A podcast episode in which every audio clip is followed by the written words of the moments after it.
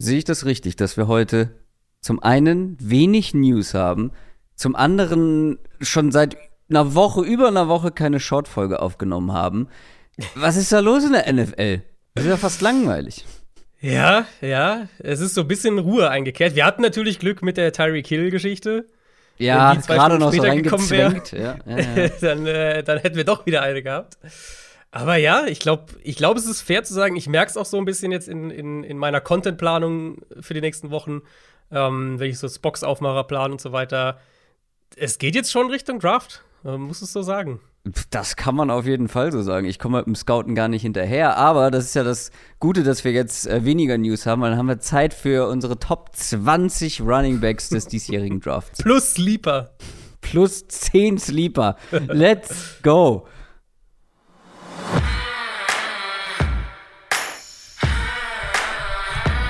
Down, Set, Talk.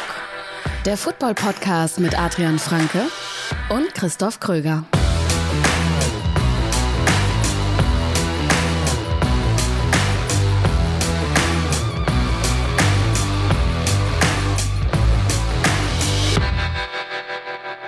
Einen wunderschönen guten Tag. Guck mal, jetzt habe ich fast deine, deine Ansprache geklaut. Herzlich willkommen Recht. zu dieser Folge Downset Talk. Das ist der offizielle NFL-Podcast von The Zone Box mit mir, Christoph Kröger und Adrian Franke.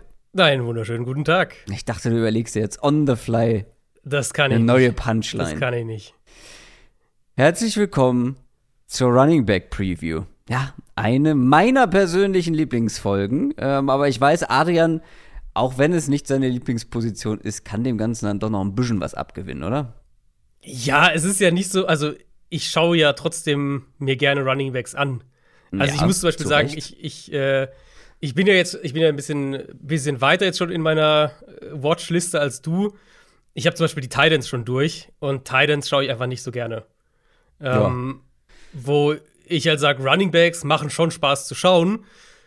Ja. Gleichzeitig, und ich bin gespannt, wie dein Urteil mittlerweile ausfällt, gleichzeitig muss ich sagen, qualitativ und auch ehrlicherweise, was so den, boah, den habe ich jetzt gerne angeschaut, Faktor angeht, ja, finde ich, ist es jetzt nicht unbedingt die tiefste Running Back Klasse. Es gibt ein paar, auf jeden Fall, aber es, der Drop-off ist dann schon auch stark.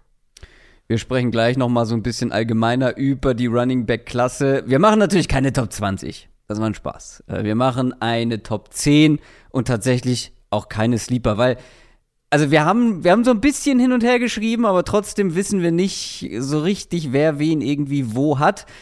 Wir haben jetzt schon mal bei so ein paar Spielern gemerkt, ach, da könnten wir ähnlich sein und vor allem gemeinsam ähm, höher oder tiefer als der Konsens. Interessanterweise, weil, wie gesagt, wir kennen unsere Rankings nicht und wir haben uns bis vor ein paar Tagen auch überhaupt nicht über Running Backs ausgetauscht, so richtig. Und das Ding ist halt, deswegen auch kein Sleeper, die hinteren Plätze, da kann ich mir schon vorstellen, dass wir da unterschiedliche Namen haben und dann am Ende trotzdem über 13, 14, 15 Spieler vielleicht sogar sprechen insgesamt. Und hinten raus sind wir dann schon in runden Great-Regionen, ja, mhm. da sind wir schon an Tag 3 angekommen und ich glaube, ja. da kann man es dann auch dabei belassen. Aber dazu kommen wir gleich. Erstmal vorab ein riesen Dankeschön an Stefan Rote oder Rote Stefan, wie er bei Patreon heißt. Der unterstützt uns nämlich seit dieser Woche mit 50 Euro im Monat. Ihr könnt uns jederzeit auch gerne unterstützen, bekommt dafür unter anderem Zugang zum exklusiven Discord-Channel, Zugang zu all unseren Bonusfolgen und einigen schönen Sachen mehr. Einfach mal www.downtotalk.de slash support eingeben und da findet ihr dann alle weiteren Infos. Quick Question. Und auf diesem exklusiven Discord-Channel hat Norris gefragt, KC, ohne Tyreek Hill nur noch die Nummer 4 in der AFC West? Das, also, das, da kann, das kann ich nicht sagen. Mit Mahomes und Andy Reid kann ich, glaube ich, kein Team an Platz 4 setzen. Ähm, ich bin so weit zu sagen, dass ich die Chargers drüber sehe, aktuell, wenn ich auf diese, wenn ich, wenn ich die Kader vergleiche. Aber dann würde ich eher sagen, die drei dahinter habe ich so irgendwie grob auf, einer, auf einem Level oder, oder da ist wenig dazwischen, aber ich würde die hm. Chiefs nicht an vier setzen. Nein, geht mir ähnlich. Ich habe, ich tue mich schwer, die drei Teams, also die Broncos, die Raiders und die Chiefs, dann zu ranken. Aber wie du schon sagst, solange du Patrick Mahomes hast, solange du einen Coach hast wie Andy Reid, der Kader ist ja jetzt nicht implodiert. Das ist ein Spieler, mhm. Das ist ein wichtiger Spieler, aber ich glaube, dass du den dann vielleicht auch in der Breite oder mit Breite im Roster ersetzen kannst. Natürlich nicht gleichwertig, aber du hast halt auch gut äh, was zurückbekommen. Jetzt musst du nur die richtigen Dinge anstellen und äh, genau. den irgendwie Tyreek Hill ersetzen, ob jetzt ah, wie gesagt, 1 zu 1 ist schwierig, dafür war das Skillset ja. auch zu besonders. Aber, aber das aber Ding würd, ist. Also, ich würde, um ganz kurz da reinzugrätschen, ich glaube, wir sprechen ja auch gleich noch mal kurz über die Chiefs. Ich glaube, 1 zu 1 ersetzen ist auch gar nicht der Plan von Kansas City. Nee. Weil. Nee. Und das soll jetzt nicht irgendwie Dolphins-Fans das madig machen oder, oder Hill schlecht reden oder sowas. Ähm, aber man hat ja gemerkt, wie Hill in dieser Offense weniger, weniger effektiv geworden ist. Also, das halt, weil die sich halt so krass drauf eingestellt haben. Da bin ich voll bei dir immer noch. Das heißt jetzt nicht, dass sie auf einmal besser sind, weil sie jetzt Hill durch, durch zwei andere Receiver ersetzen, mehr oder weniger.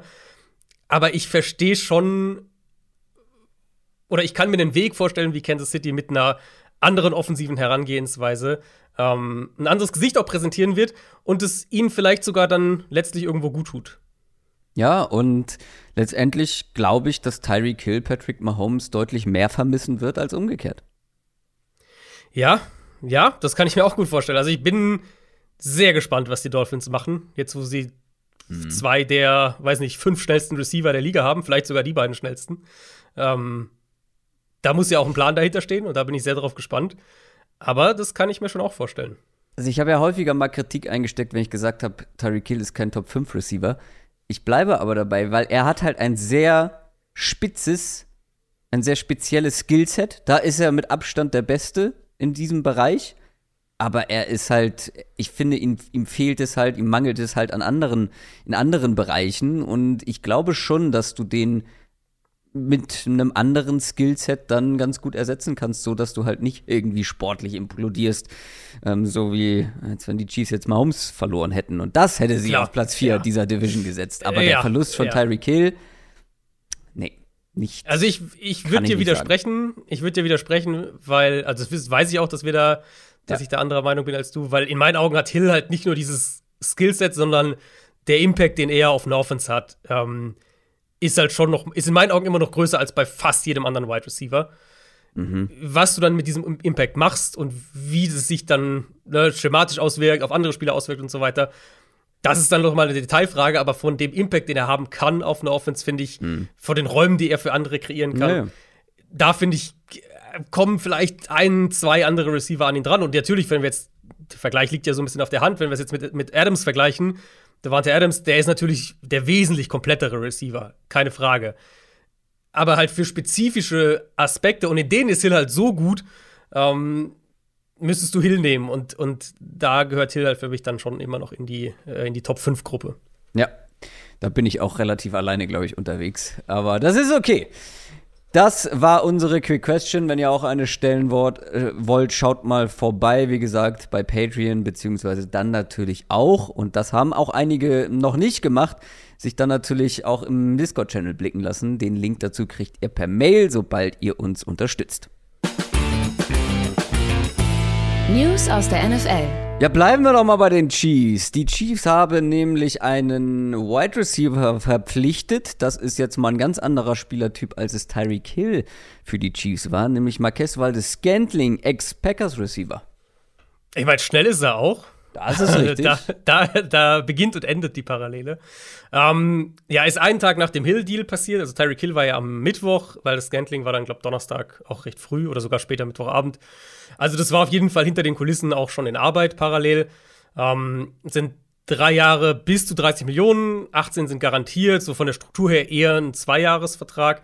Und das ist vielleicht nochmal eine ganz gute Gelegenheit, um über diese Chiefs-Perspektive zu sprechen, die wir jetzt ja gerade eben schon angerissen haben. Letzte Woche haben wir, glaube ich, ein bisschen mehr auch über Miami gesprochen und, und deren Perspektive und den Trade insgesamt. Ich würde zwei Sachen hervorheben, die auch beide mit Valdez Scantling irgendwo zu tun haben. Zum einen, wenn du eben einen Patrick Mahomes hast und wenn du einen Josh Allen bald dann auch hast und irgendwann einen Justin Herbert und einen Joe Burrow und so weiter. Also diese, diese jungen Franchise-Quarterbacks, die dann ihren zweiten Vertrag bekommen und damit halt sehr teuer sind, aber eben auch immer noch deutlich unter 30, dann musst du als Team, glaube ich, irgendwann diese Entscheidungen treffen. Und es ist dann halt nicht nur die, wir gehen all in für die nächsten drei Jahre Perspektive, sondern du musst auch überlegen, wie du halt langfristig kompetitiv bist. Und ich glaube, das ist so der Punkt, der für mich der zentrale Takeaway aus dieser, aus, aus der Chiefs-Perspektive hier war. Ähm, und deswegen war ja auch die Situation so, dass Kansas City halt, hatten wir, glaube ich, letzte Woche sogar auch gesagt schon, Kansas City war bereit, Hill zu einem der teuersten Receiver hm. der Liga zu machen. Das war relativ klar so von, von, von Insidern weitergetragen.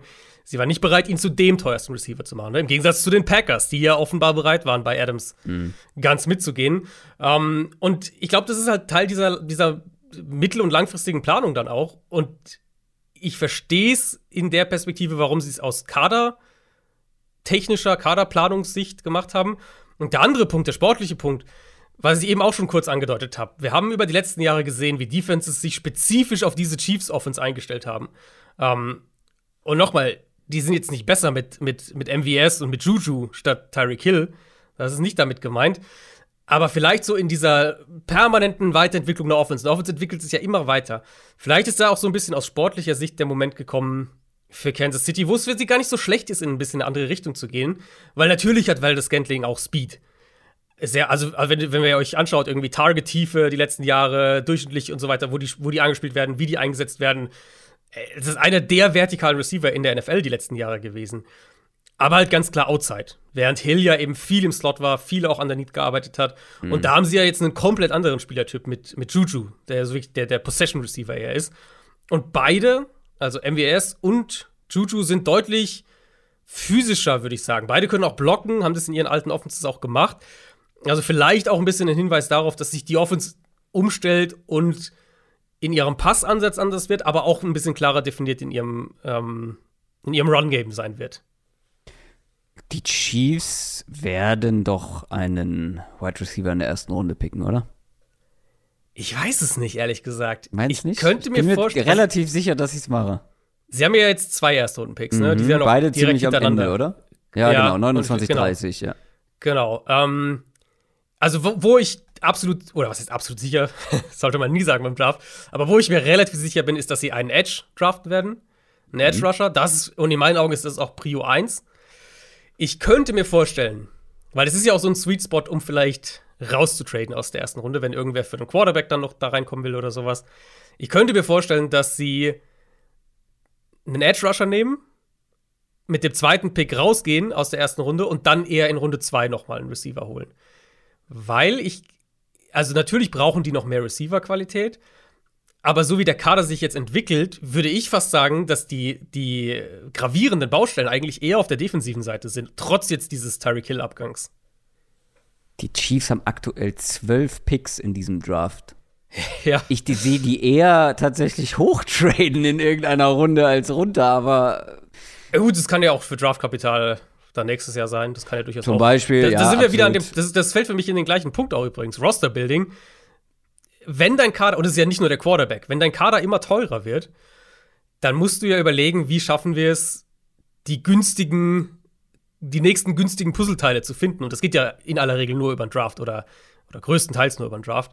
Ähm, und da gehört es für, für Kansas City in meinen Augen auch mit dazu, sich Draft-Munition mhm. zu sammeln. Und zwar nicht nur dieses Jahr, sondern wirklich die nächsten paar Jahre, damit du konstant diese, diesen günstigen, diese günstige äh, Qualität in deinen Kader kriegst. Während parallel natürlich Mahomes ist teuer, ein Chris Jones ist teuer und dann ein Travis Kelsey ist teuer und dann kommt irgendwann wird deine Offensive Line wird noch weiter nach oben gehen, der Preis. Und da sind ja einige auch schon dabei, die, die schon recht teuer sind. Also das wird ja, mhm. der Kader insgesamt wird ja nicht billiger. Ähm, ich bin sehr gespannt, wie sie den Draft angehen. Ich wenn ich jetzt, wenn du mir sagst, pick eine Position, die Kansas City in Runde 1 nimmt, dann würde ich auf Edge Rusher tippen. Da würde ich da auch nicht widersprechen, aber da sie zwei haben, würde ich trotzdem sagen, sie äh, picken einen Wide Receiver in der Könnte ersten sein, Runde. Ja. Aber das ist wirklich ein aktuell sehr, sehr schönes Bild für alle Monks, denn die Chiefs haben aktuell in jeder Runde zwei Picks, außer in Runde sieben, da sind es vier. Das ist also eine solche Gleichmäßigkeit. ganz, ganz toll gemacht. Kann man nur gratulieren. Ähm, ich weiß nicht, ob man zu der zweiten Verpflichtung gratulieren kann. Ist jetzt auf jeden Fall ganz spannend, dass die Chiefs ein Backfield haben, bestehen aus einem meiner absoluten Favorite Running Backs pre-Draft und einem meiner Unlieblingsbacks generell in der ganzen Liga. Denn die Chiefs haben Ronald Jones verpflichtet. Ja, könnte ja so ein bisschen in diese Richtung auch passen, oder? Wenn wir sagen, sie wollen vielleicht ihr ihr Run-Game ein bisschen klarer strukturieren, klarer definiert sein. Vielleicht noch wollen sie einen Back haben, der mehr, der als Runner ein anderes Skillset mitbringt als Edward Hilaire. Mhm. Ähm, so ein bisschen mehr diesen, diesen Speed-Faktor mitbringt. Mhm. Ich, also ich, ich bin unheimlich gespannt drauf, wie diese Offense aussehen wird. Und ich, ich glaube, die wird, das wird deutlich anders sein als letztes Jahr oder die letzten Jahre. Und ich denke auch, dass das Run-Game da eine Rolle mitspielen wird. Ja, ich bin auch gespannt, wie sie die beiden dann einsetzen. Das also, das einzig Positive, was ich dem abgewinnen kann, ist halt, dass du jetzt halt zwei komplett unterschiedliche Backs hast und ähm, natürlich mit denen auch kreativ werden kannst.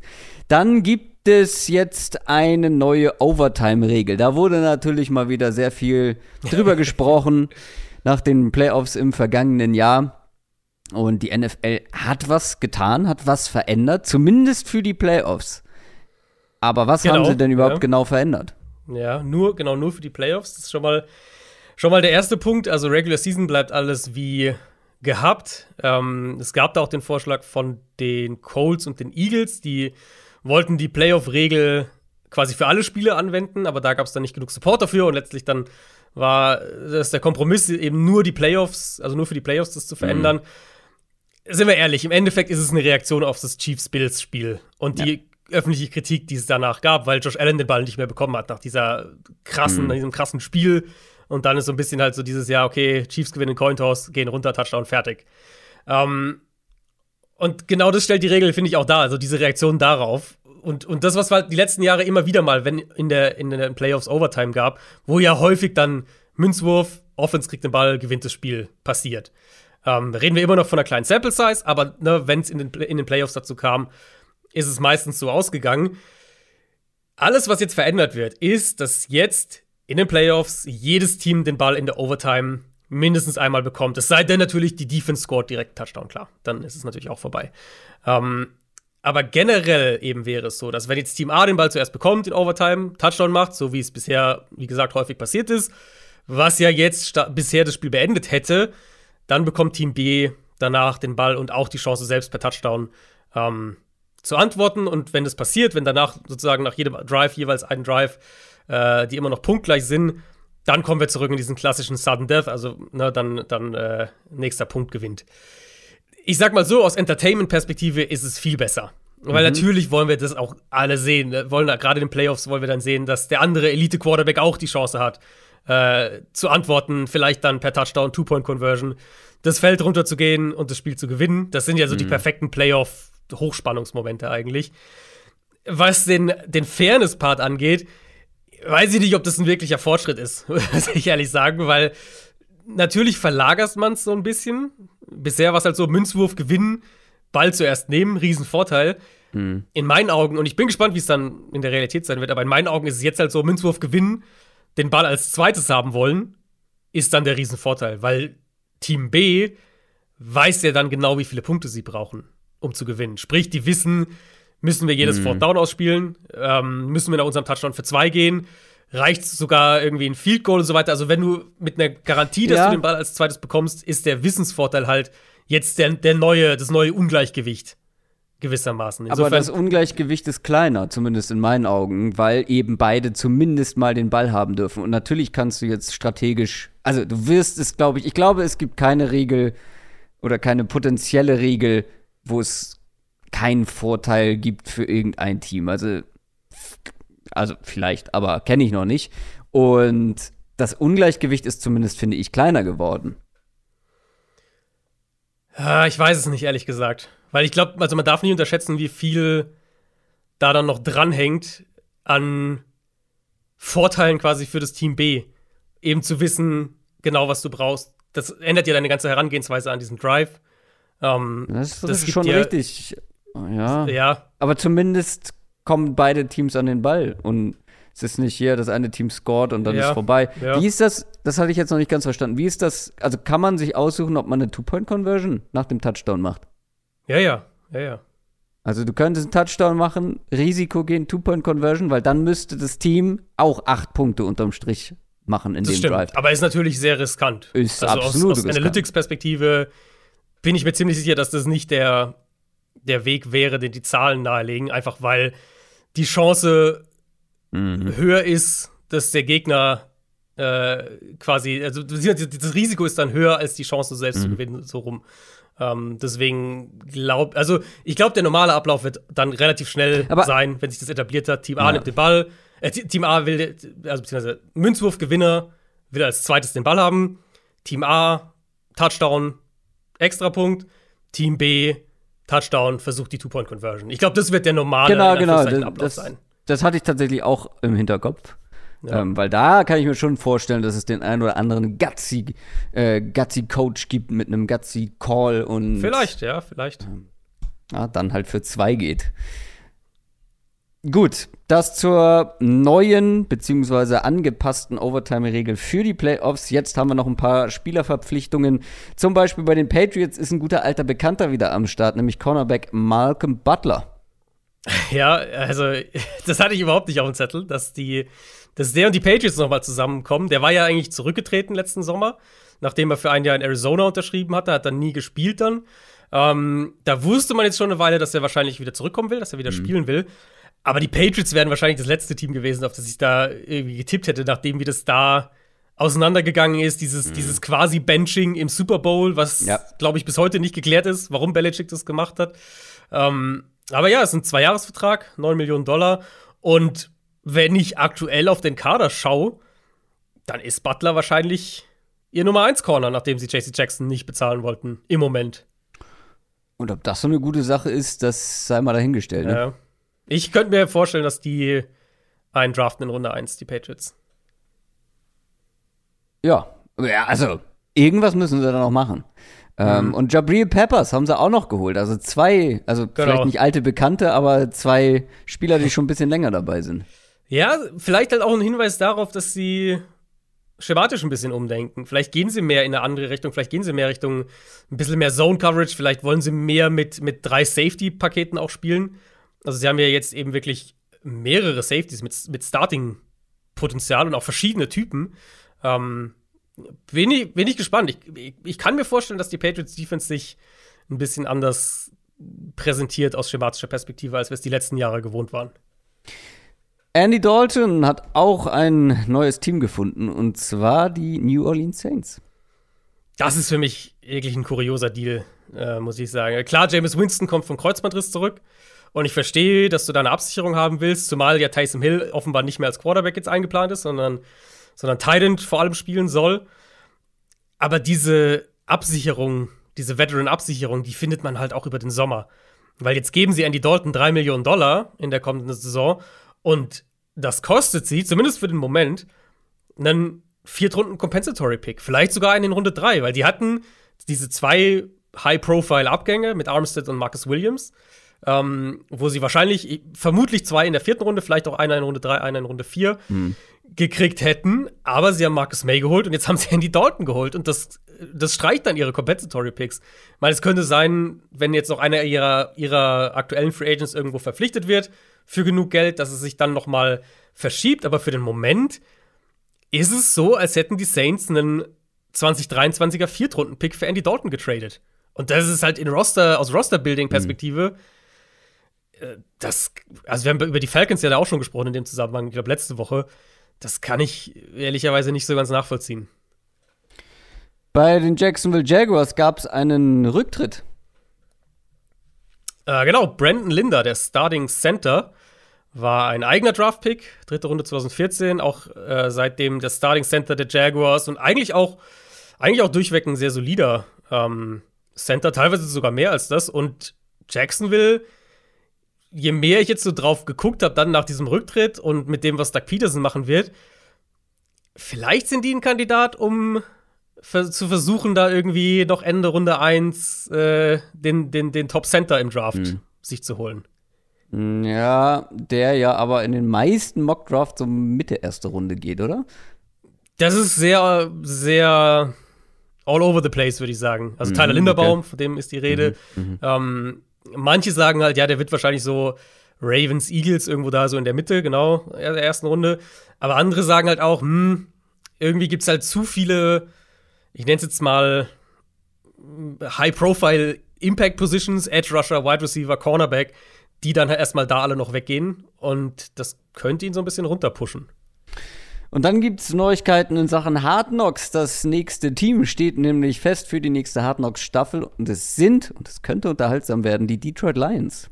Ich glaube, das wird unterhaltsam. Du bist, das Gespräch hatten wir letztes Jahr ja auch schon. Du bist da ja nicht, nicht so äh, plugged naja, in bei Hard nee. Knocks. Es geht, aber, ich gucke immer mal rein, aber ja, es hat mich auch, bisher selten gefesselt halt ja, einfach. Ja, man muss auch fairerweise sagen, die letzten Jahre war es meistens auch nicht so gut. Aber Dan Campbell, äh, vielleicht ja ein Rookie-Quarterback, vielleicht ist sogar einer an zwei, mal gucken. Ähm, ich kann mir schon vorstellen, dass das sehr unterhaltsam wird. Und es ist halt, finde ich, auch ein spannendes Team mal dahingehend, weil wir jetzt sagen, wenn wir letztes Jahr, wenn wir, wenn wir über die Lions gesprochen haben, war es ja häufig so dieses, zum einen, sie machen viel aus wenig und zum anderen, ähm, das scheint ein Team zu sein, obwohl das klar im Umbruch ist, obwohl die viele Spiele verlieren, äh, dass die trotzdem eine gute Chemie haben, trotzdem eine gute Stimmung im, mhm. im, im, Team haben. Vielleicht kriegt man da mal so ein bisschen ein Gefühl dafür, wie das da so funktioniert und wie das so aussieht. Das war's von den News und wir kommen jetzt zu den Running Backs.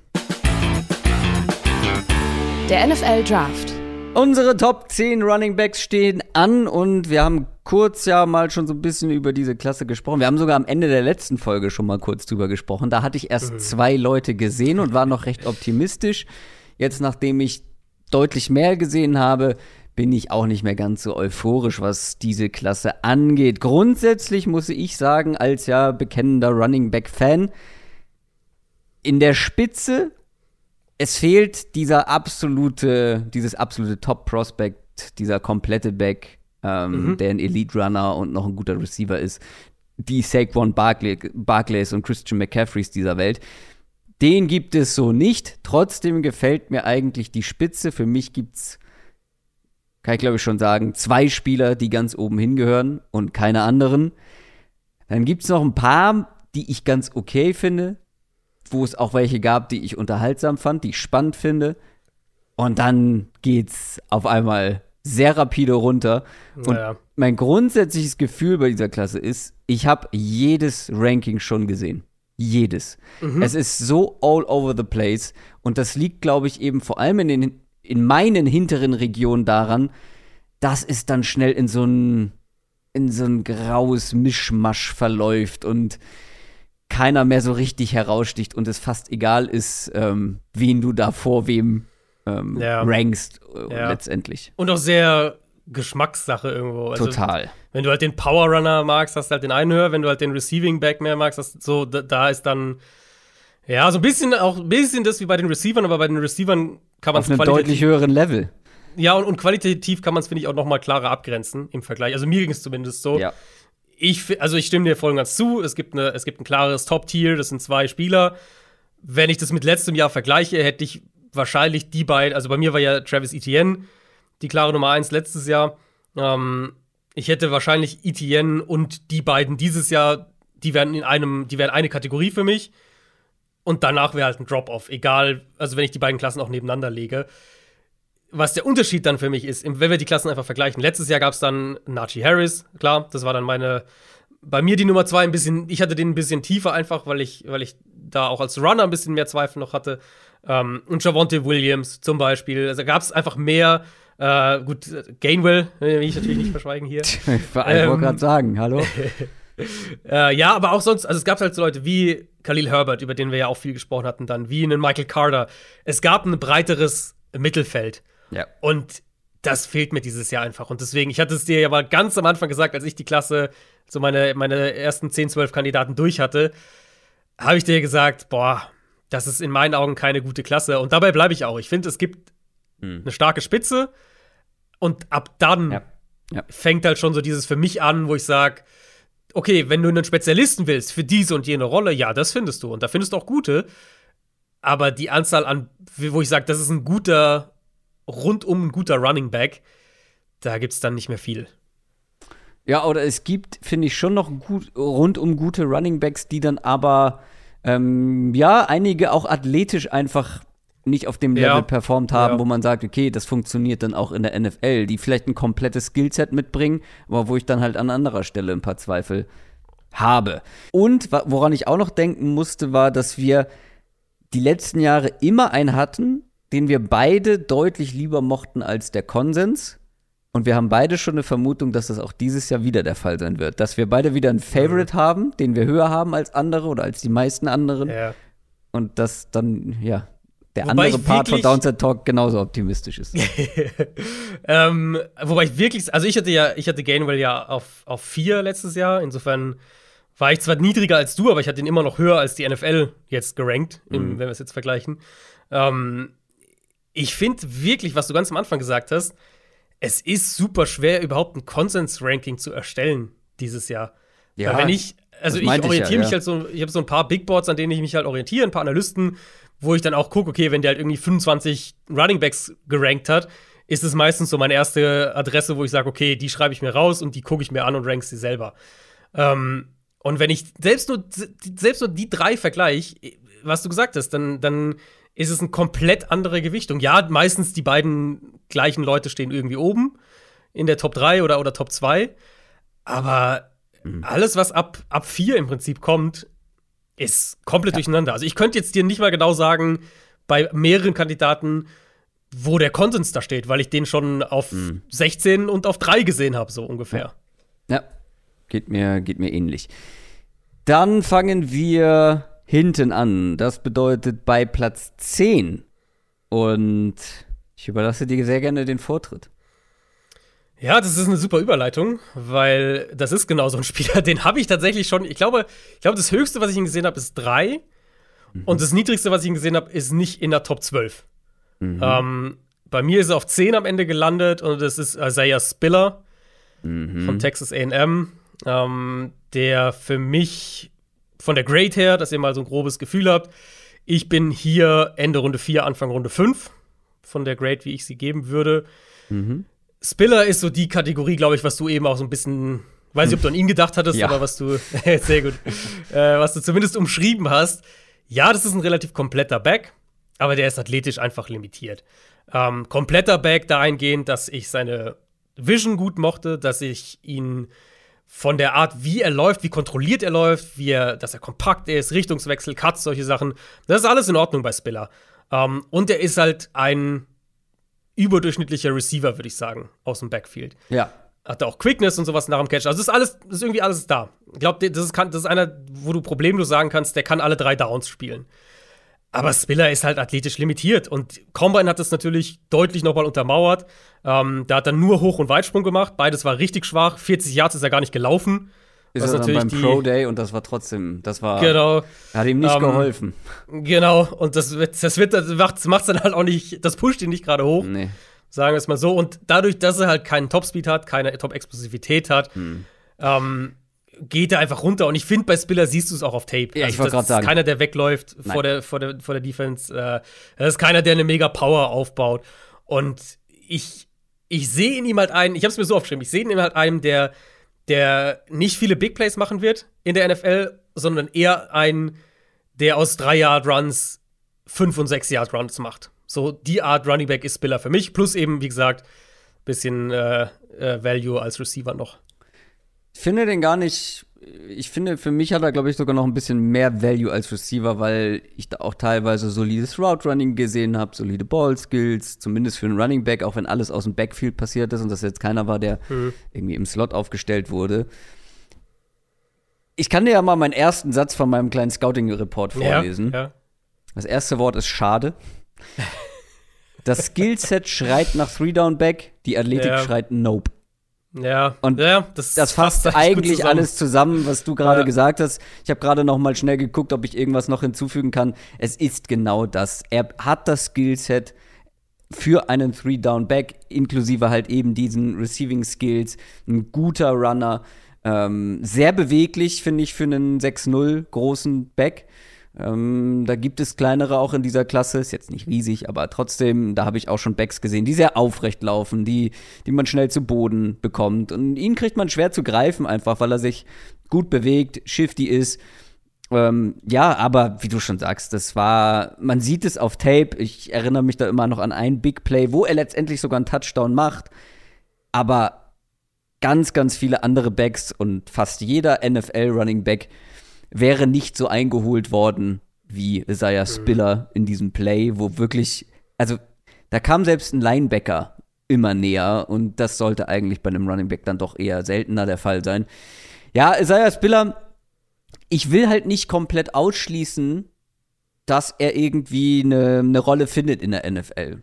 So eine, ja. als eben so kompletter ja. Backup zum Beispiel. Äh, und wenn wir darüber sprechen, dass er bei der Combine inklusive Pro Day schwach getestet hat.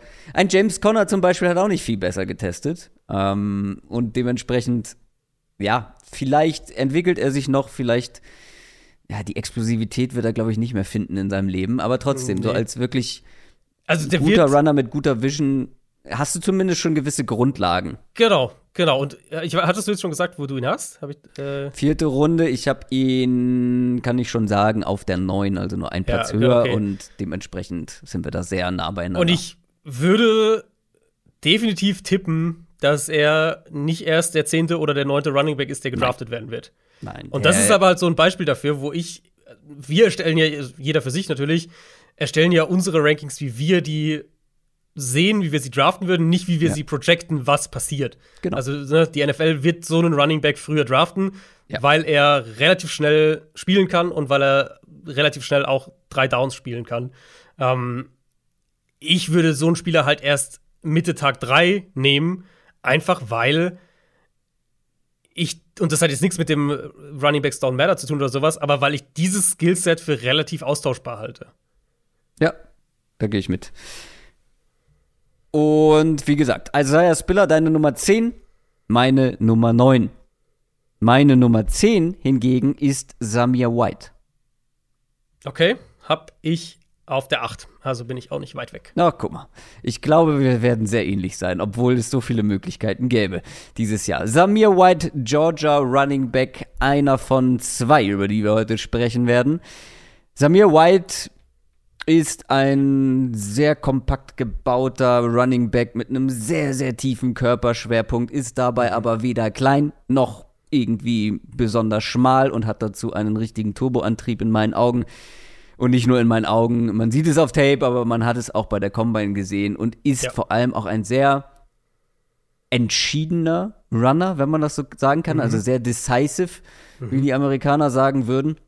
Und das hat mir auch bei vielen anderen in dieser Klasse gefehlt. Ähm, weil das ist dann schon so ein Gesamtpaket mit der Compact Balance, wo er wirklich, das sehe ich bei ihm als größte Stärke, der kann wirklich so tief agieren, dass man ihn nur ganz schwer aus dem Tritt bekommt. Plus eben den, den Speed, den er hat, finde ich, ist einfach ein sehr spannendes Gesamtpaket, vor allem für Early Downs. Ist auch ein ehemaliger Leichtathlet, war Sprinter. Und ich finde, das sieht man, aber ähm, diese Contact Balance ist, ja, ich finde es ich find's beeindruckend, wie er trucken kann, also den Gegner umrennen kann, obwohl die größer und breiter sind zum Teil. Mhm. Ist aber auch gleichzeitig so ein bisschen Nachteil, wie ich finde, weil er baut in meinen Augen zu sehr auf diesen Kontakt und auf seine Contact Balance, weil es gibt ganz viele Szenen, wo man wo er es schafft, in Open Space zu kommen, wo er Platz bekommt, wo er die erste, ähm, durchs erste Gap geht, Open Space bekommt und dann anstatt lieber äh, einen kleinen Juke-Move zu machen oder jemanden auszuwackeln, dann doch lieber truckt. Und das wird in der NFL so nicht mehr funktionieren. Er ist auch nicht der allerbeweglichste. Ähm, da hätte ich mir ein bisschen mehr gewünscht. Könnte auch vielleicht damit zusammenhängen, dass beide Kreuzbänder ja. schon gerissen waren in seiner ist. Schon ist schon ein paar, Jährchen her, her aber, aber ja. ähm, das ist zumindest etwas, was man im Hinterkopf behalten muss bei Samir White, meine Nummer 10. Genau, äh, es war 2017 rechts und 2018 links. Ja. Also in aufeinanderfolgenden Jahren, jetzt wie gesagt, vier Jahre her. Ähm, ich finde es immer spannend bei so, gerade bei Running Back Rankings, Receiver auch ein bisschen, aber Running Backs fast noch mehr, wenn man diese Draft-Rankings erstellt, weil man einfach dann doch wieder merkt, auf was man selbst, was man höher schätzt und was man worauf man Wert legt quasi, weil danach ja. sortiert man die letztlich irgendwo auch. Wenn ich jetzt sage, ich habe Spiller Davor. auf der 10, der halt der komplettere Back ja. ist, keine Frage. Ähm, White auf der 8, weil ich finde, der bringt ein, ein Running Back Skillset mit, das ich einfach mag. Und das ist die Fähigkeit, schmal durch enge Gaps zu kommen und dann blitzartig zu beschleunigen. Und diese Explosivität, finde ich, gibt ihm Big Play-Potenzial. Ähm, ich hatte mehrfach mir das notiert bei seinen Tape, bei, verschiedenen Spielen, dass ich überrascht davon war, wie der durch so einen engen Raum kommt und auf mhm. einmal, ich dachte eigentlich, das Play ist schon quasi durch, auf einmal sprintet er auf der anderen Seite von so einem Pile wieder raus. Ähm, ja. Contact Balance eben, hast du ja auch schon angesprochen. Beschleunigung, was er macht, ist auf einem hohen Grundspeed. Und das mag ich einfach sehr. Ja. Auf der anderen Seite, eine Sache, die mir durchaus auch wichtig ist bei Running Backs, äh, ist, ist natürlich die Rolle im Passspiel. Da hat er fast nichts gemacht. Nee. Das Deswegen hat ihn meinte für mich ich für Early Downs interessant, der Mann. Genau. Ähm, heißt nicht, dass er das, also dass er da äh, völlig unbrauchbar wäre, aber der hat in drei Jahren bei Georgia 17 Bälle gefangen. Das ist natürlich, da gab es andere dafür. Wir reden ja nachher wahrscheinlich mhm. noch über den anderen. Äh, da gab es andere Spieler, die diese Rolle einfach ausgefüllt haben. Das heißt nicht, dass er das jetzt überhaupt nicht kann, aber er hat es einfach nicht wirklich gemacht im College. Und in Pass Protection ist er nicht gut. Ich finde, da nimmt er den Kopf häufig zu schnell runter, verliert dann auch so den Überblick. Ähm, und das gibt bei, bei, bei Samir White einfach ein paar Fragezeichen hinter seinem Gesamtvalue. Ist er bei Passing Downs in der NFL überhaupt auf dem Feld? Ich mochte das, was ich als Runner von ihm gesehen habe, deswegen habe ich ihn auf die 8 gepackt. Es ist aber halt ein sehr spezifisches Skillset, das muss man schon sagen. Grundsätzlich nicht nur, wenn es um Pass Protection geht, fehlt ihm in meinen Augen die Vision. Auch äh, selber als Runner, finde ich, ist sie zumindest inkonstant. Also, ich habe einige Plays gesehen, wo ich dachte, sag mal, hat er die Augen auf oder läuft er da gerade blind durch die Gegend, weil er wirklich blind in Gegner reingelaufen ist. Und da ich, habe ich dann auch das Gefühl bekommen, dass er mir White eben den Gegnern nicht ausweichen wollte, slash vielleicht auch nicht ausweichen konnte. Und das wird natürlich dann auch in der NFL ein Problem werden, wenn du, wenn dir, wenn du nicht diese Übersicht hast, nicht große Teile des Felds überblicken kannst und dann halt blind in Leute reinläufst und die dann halt eben nicht mehr so eben wegtrucken kannst wie vielleicht noch auf College-Level. Also Samir White, ich finde ihn auch sehr spannend. Ich habe jetzt Isaiah Spiller einen Platz darüber, weil der zumindest, da sehe ich zumindest die Möglichkeit, dass er vielleicht, wenn es ein reiner Three, äh, Third Down Back am Ende ist, der vielleicht ein bisschen mehr bringt, ähm, also da sehe ich die, da haben es die Receiving Skills am Ende rausgeholt für Isaiah Spiller, für diesen mhm. einen Platz, den ich ihn vor Samir White habe.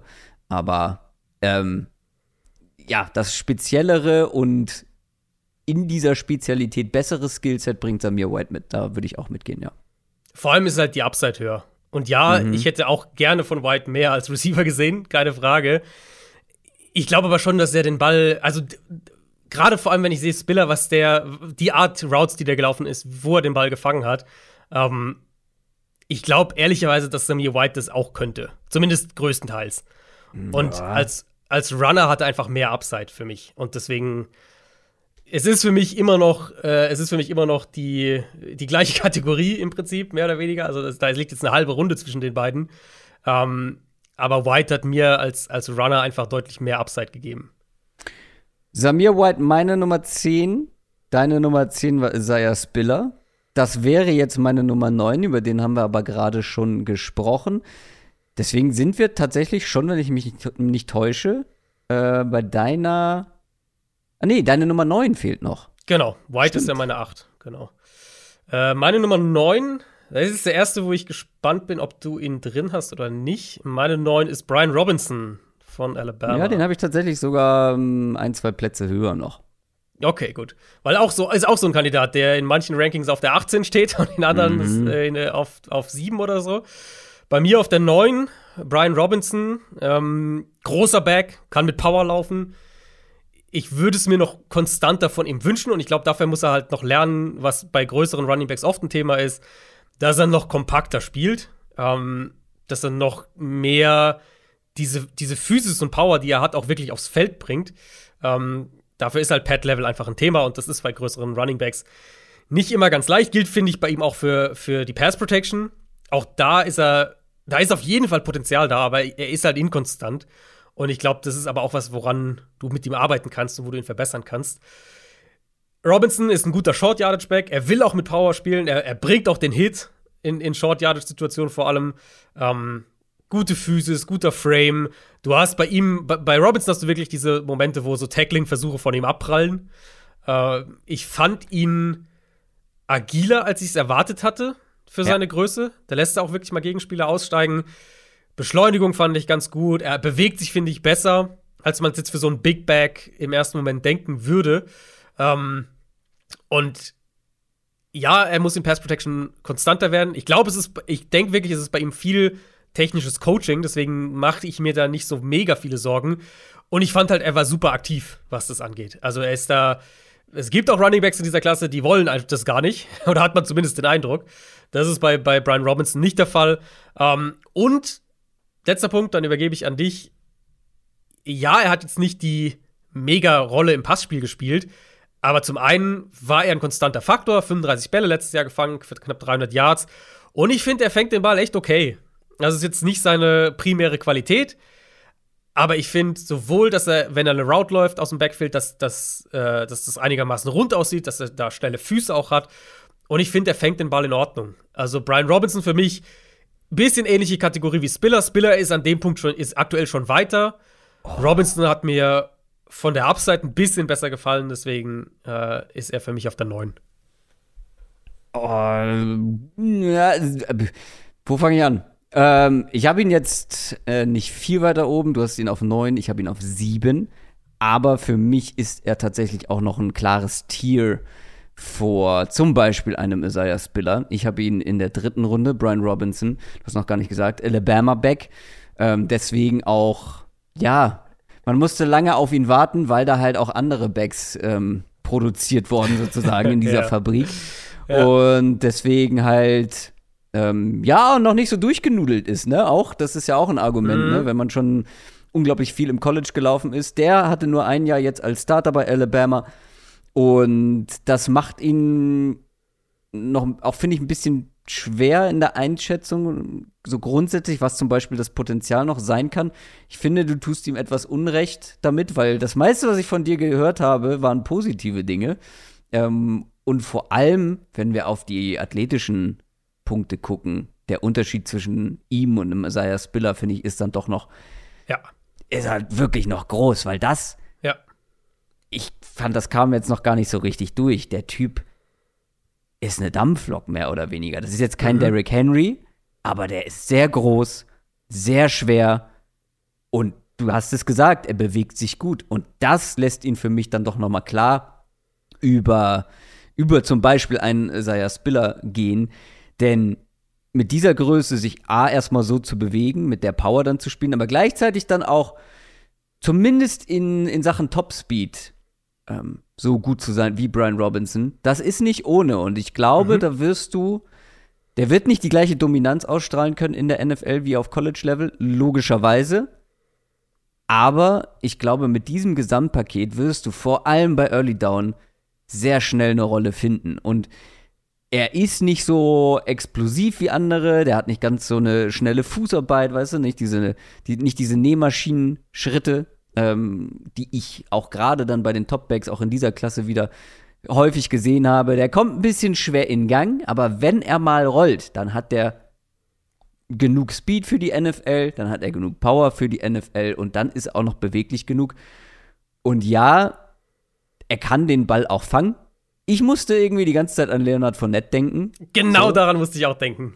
Super äh, witzig. Genau daran musste ich auch denken. Es ist in, in gewisser Weise Leonard Fournette, der den Ball ja auch mhm. fangen kann, aber der ja auch keine Routen so läuft. Also, es macht er jetzt bei den Bucks ein bisschen mehr, aber ne, ist ja jetzt kein Receiving Back in dem Sinne.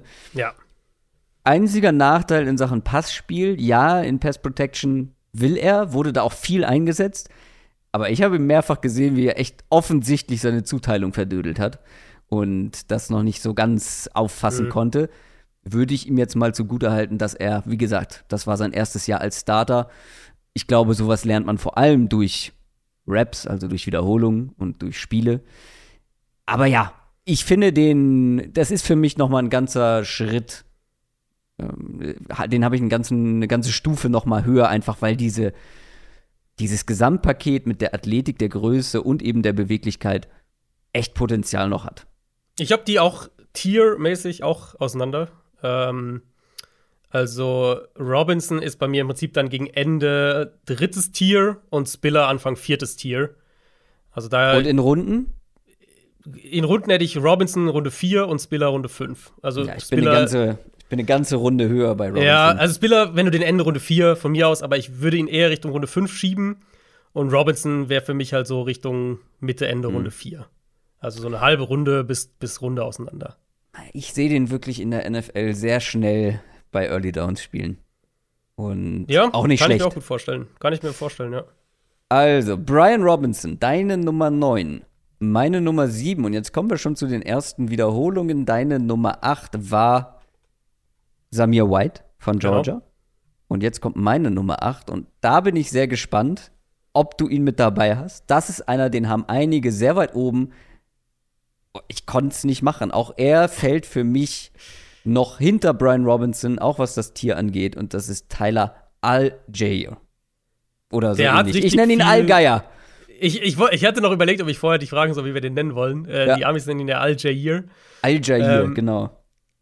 Das ich, klingt ein bisschen wie Al Jazeera. Das weiß ich nicht, ob das so hilfreich ist. Aber er wird Allgeier geschrieben. Genau, er wird Allgeier geschrieben. Guter ja. deutscher ähm, Name. Tyler Allgeier.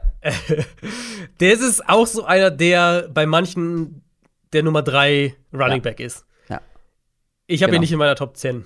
Ah ja, okay. Das habe ich mir fast gedacht, weil es wäre auch ein, ich glaube, es ist so der untypischste Adrian also, Beck, den man sich ganz vorstellen ehrlich, kann. Ganz ehrlich, ich finde, ich finde, Aljair ist die schlechte Version von Brian Robinson. ich finde, es ist die, ja, also ich finde, es ist die schwächere Version mhm. von Robinson. Aber fang du erst mal an mit, mit ja. Aljair und dann, ich, ich gehe dann drauf ein. Würde ich sogar mitgehen. Ähm, Brian Robinson ist bei mir ein Platz und ein Tier höher. Ähm, deswegen ist er da runter. Aber sie sind vom Typ her schon ähnlich. Auch er ist ein Powerback, ähm, der vor allem bei Early Downs ähm, ja, seine, seine Fähigkeiten zeigen konnte, ist ein gutes Stück kleiner als jetzt ein Brian Robinson zum Beispiel, aber ähnlich schwer. Ähm, auch einer, der eine herausragende Contact Balance mitbringt, der selten beim ersten Hit, fast nie beim ersten Hit zu Boden geht, der immer nach vorne fällt, einen guten tiefen Körperschwerpunkt hat, der auch seine Gegner nach Belieben umtruckt. Seine Stärken sind wirklich between the tackles, wie man sagt, also inside. Ähm, da hat er, finde ich, auch eine gute Vision. Da hat er dann auch die Geduld, auf eine Lücke zu warten.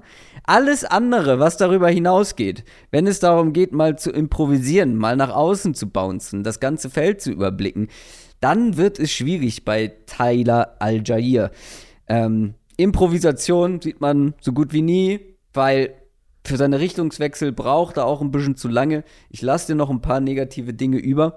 Ich finde halt, wenn du jetzt Brian Robinson angesprochen hast, ähm, ihn also, wie soll man das beschreiben?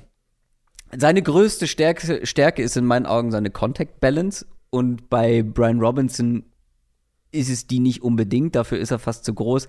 Ich finde, hier gibt es noch einen ähm, Spieler mit Tyler Al-Jair, der mehr Broken Tackles lustigerweise wahrscheinlich äh, produzieren wird als ein Brian Robinson, obwohl er der kleinere Back ist.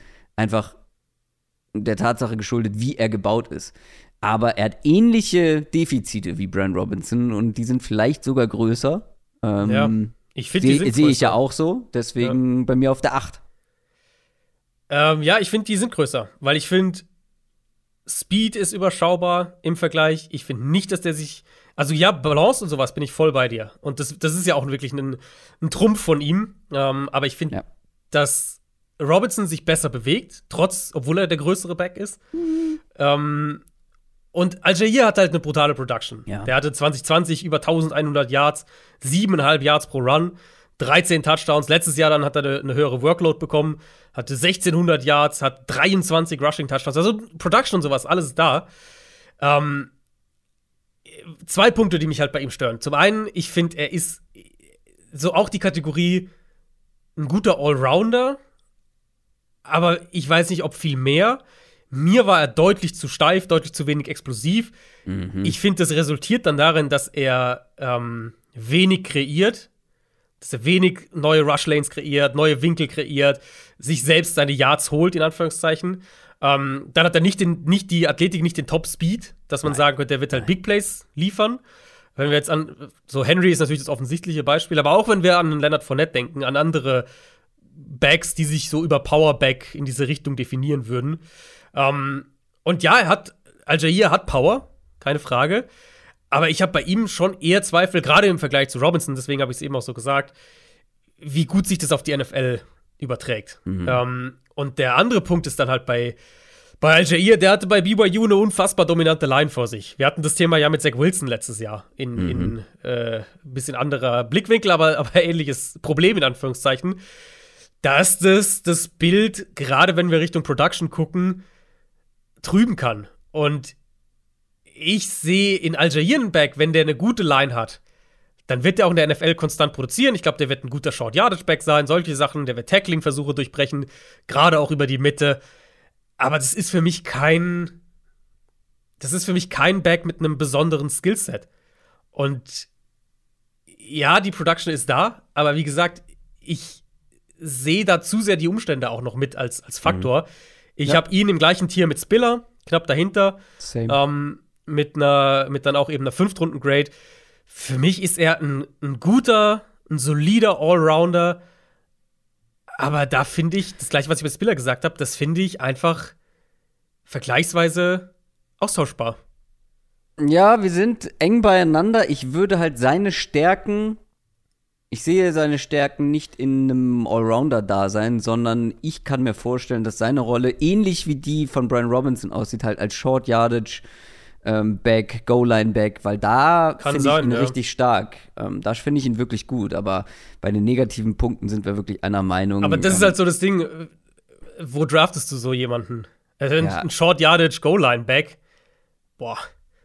Also ja? Da finde ich fünfte Runde fast noch, fast noch rich, ehrlicherweise. Also du, ich habe ihn in Runde fünf, aber. Man muss an ja. dieser Stelle mal sagen, dass ich mich mehrfach dafür ausgesprochen habe, eine maximal eine Top 8 zu machen, weil alle die, die jetzt da in dieser Region sind, beziehungsweise noch dahinter, also knapp außerhalb meiner Top 10 sind, ich bin kein großer Fan und ich bin auch kein mhm. großer Fan von Tyler Allgeier.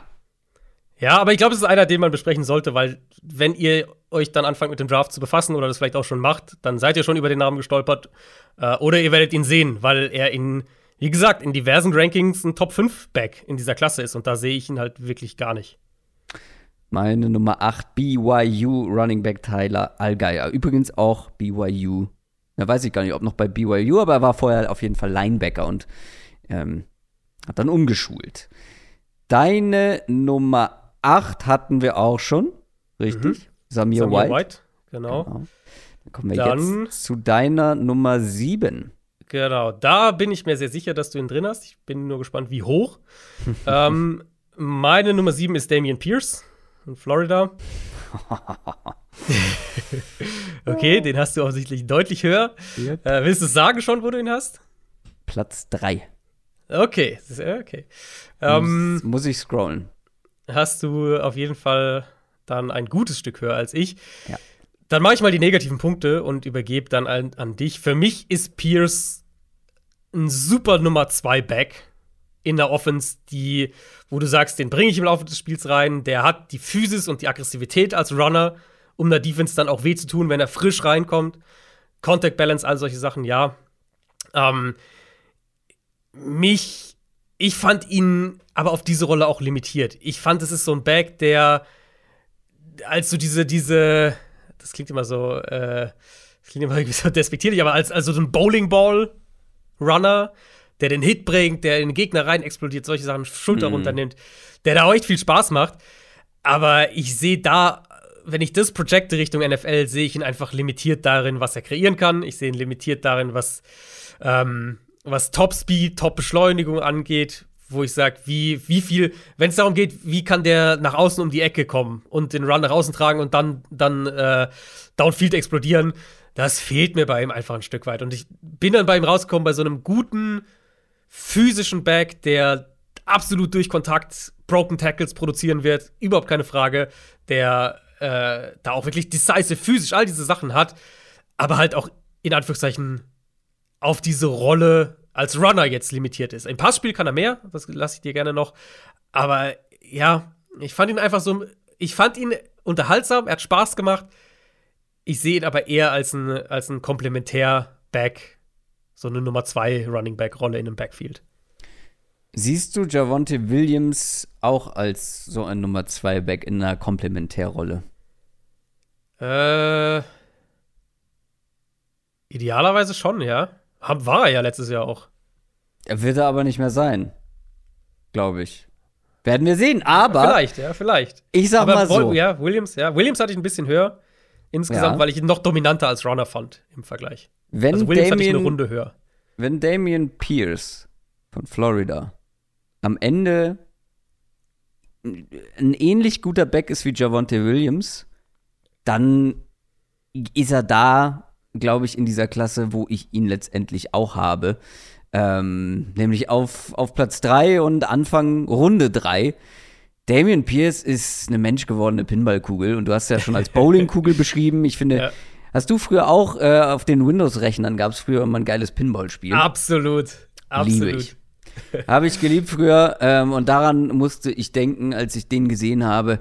Das ist halt einer, der auch noch abseits oder außerhalb der Top 2 der mir wirklich großen, großen Spaß gemacht hat. Und ja, natürlich hat er seine Limitierungen, aber wenn er die nicht hätte, dann müsste man ihn auch höher als Anfang Runde 3 haben. Aber für mich, das ist genau mein Typ Running Back. Das ist Darius Geist 2.0. So, der hat aus anderen Gründen nie in der NFL funktioniert, aber trotzdem, das ist so dynamisch. Das ist, der ist alleine schon so kompakt gebaut, der ist 15, also mhm. ähm, gedrosselt nach oben. Aber ein reines Muskelpaket. Der Typ ist eine Maschine. Der drückt 21 Benchpresses bei der Combine. Ähm, der soll unfassbare Squat-Ergebnisse äh, geliefert Das glaube ich, haben. absolut, das glaube ich. Das, also da, es gibt ein schönes Interview von einem Teammate von Florida, der sagt so, pff, wenn ihr den squatten seht, Leute, dann, dann fällt euch gar nichts mehr dazu ein. Und so spielt er auch. Ähm, der hat Stiff Arms drauf, wo Leute abprallen. Der ist generell so schwer zu tackeln, weil er eben natürlich mit seiner Größe auch wieder diesen tiefen Körperschwerpunkt mitbringt. Hat eine super Balance, ist explosiv. Ja, er ist nicht der, der Home Run Hitter, er hat den Top Speed nicht, okay, aber er ist explosiv. Und dann spielt er halt unglaublich tough, super aggressiv. Es gibt ein Play von ihm, da wird ihm schon zu Beginn des Plays quasi der Helm runtergerissen und er macht trotzdem noch einen Touchdown mhm. draus. Ähm, also hoch, höchst aggressiv, aber im positiven Sinne, was mich dann eben auch zu Darius Geis wieder gebracht hat, der leider auch abseits des Platzes diese charakterlichen Züge ähm, ausgelebt hat. Aber ich finde gleichzeitig, es, ihr stellt euch jetzt vielleicht so einen, so einen Bulldozer vor, einen kleineren Bulldozer. Was ist er nicht? Ich finde, der ist dazu halt noch super, super shifty. Seine, seine Dead-Leg-Moves, wie man sagt, also wo wirklich das wo du einen Cut machst und das Bein noch so stehen lässt, als würde so an deinem Körper dranhängen, die sind so gut und da fallen die Gegner reihenweise drauf ein. Ähm, er macht manchmal zu viele Moves in Open Space, da will er dann ne, irgendwie zu viel kreieren und hier noch mal irgendwie einen kleinen Fake und hier noch mal einen Zwischenschritt. Aber ich mag seine Vision. Ähm, ich habe das Gefühl, er hat wirklich große Teile des Felds ähm, im Blick, hat ein bisschen Geduld, ähm, ist da trotzdem aber noch irgendwie entschieden. Ich wundere mich halt, und das, deswegen ist er dann auch nicht noch weiter nach oben geklettert, warum er kein Workhorse-Back war, warum er wirklich immer limitiert wurde und dann eben so ein Komplementär-Back auch schon im College war. Das ist natürlich so ein kleines, ja, also eine mini-rote Flagge oder zumindest ein Fragezeichen, über das man sprechen muss. Top Speed, habe ich schon drüber gesprochen. Ähm, ich finde, ja, Receiving, er ist halt kein geborener Receiver und ich finde, das sieht man auch, auch wenn er keine schlechte Figur im Passing-Game gemacht hat. Da, aber da fand ich ihn eigentlich tatsächlich gar nicht so schlecht, muss ich sagen. Ja. Also, er hat auch Downfield er wurde, ein bisschen. Ja, er wurde auch sogar outside aufgestellt, ne? Gar ja. keine Frage. Ich finde, er bewegt sich halt nicht wie ein Receiving Back, ja, wie ein Receiver. Ja. Aber trotzdem, er hat mehr gezeigt als viele andere. Auch hier hat er von mir natürlich auch noch mal einen Boost bekommen. Ähm, ja, aber ich finde, dass, also ich bin großer Fan von Damian Pierce und ähm, guckt euch Tape von ihm an, das wird euch Spaß machen. Äh, und für mich, wie gesagt, Nummer drei, Anfang Runde drei, und ganz knapp hinter den Top 2 Backs für mich.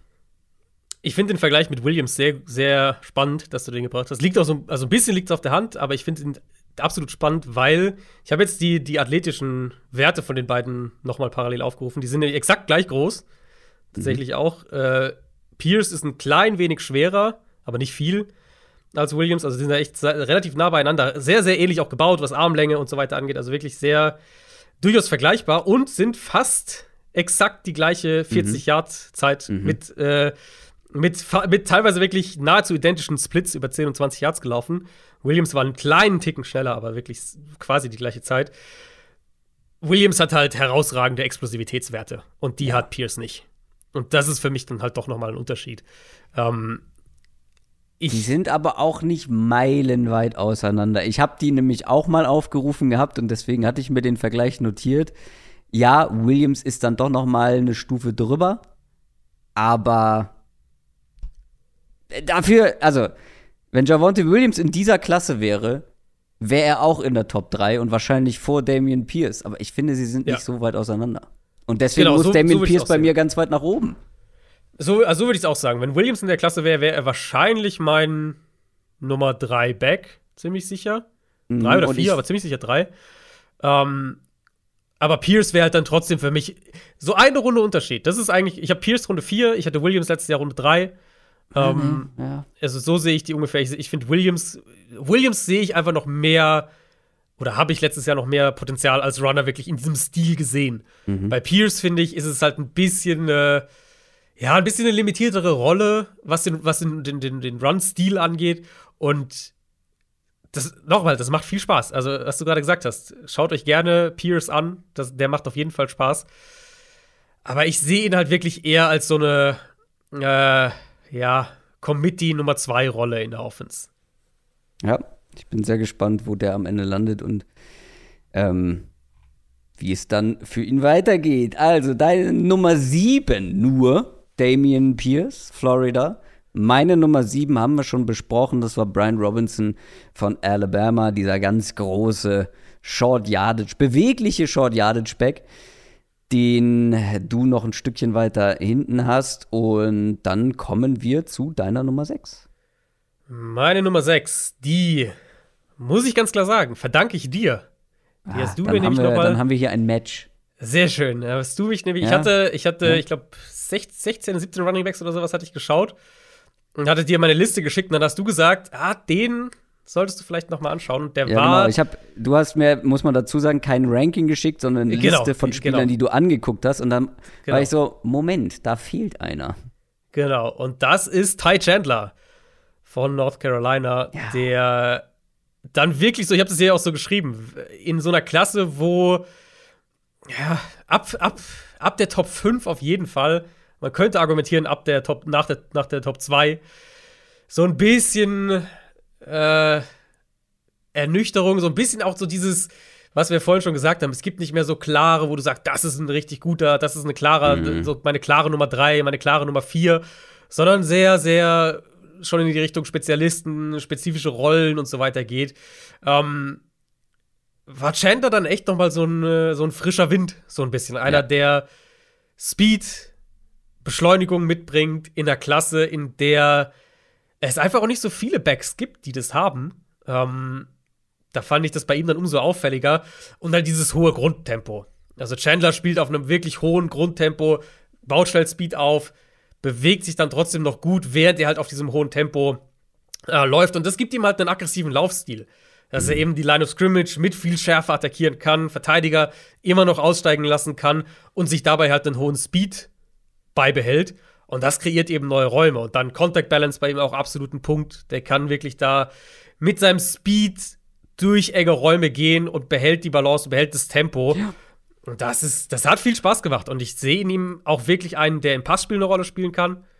Hat man, finde ich, auch mehrfach gesehen. Gerade auch diese Beschleunigung, wenn er, wenn er vertikalere Routes aus dem Backfield äh, gelaufen ist. Schaut euch, wenn ihr euch ein Tape anschauen wollt, schaut euch das Wake Forest Tape an, weil ich finde, da ist alles drauf, was positiv wie negativ, ähm, was Ty Chandler ausmacht. Das ist für mich einer, der echt Upside hat. Und ich habe wirklich, ich war da wirklich so an dem Punkt, ich glaube, das war dann auch das, wo ich dir mal geschrieben habe, so diese Running Back Klasse dieses Jahr macht mir irgendwie nicht so viel Spaß. Ich war immer auf der Suche nach diesen Upside Backs und am Ende habe ich zwei, drei gefunden. Ähm, und Chandler war jetzt dann noch eine ganz späte Edition, der aber auch finde ich genau in diese in diese in diese Upside Kategorie fällt, weil der eben wirklich diese Beschleunigung, eine gewisse Qualität im, im Passspiel, auch im vertikalen Passspiel ähm, und die Fähigkeit neue Winkel, Yards zu kreieren mitbringt. Es gibt nichts Besseres, als eigentlich in der Region unterwegs zu sein mit Spielern, die man sich anschaut, wo man nicht viel erwartet, wo man dann, wie gesagt, dann so Runde 4, Runde 5, gerade bei den Running Backs jetzt rauskommt mit seiner Einschätzung und dann plötzlich sich jemanden anguckt und ich weiß noch, wie ich hier gesessen habe und gesagt, mehrfach gesagt habe, äh, Moment, äh, wie? Den hat keiner in der Top 10? Ja. Warum?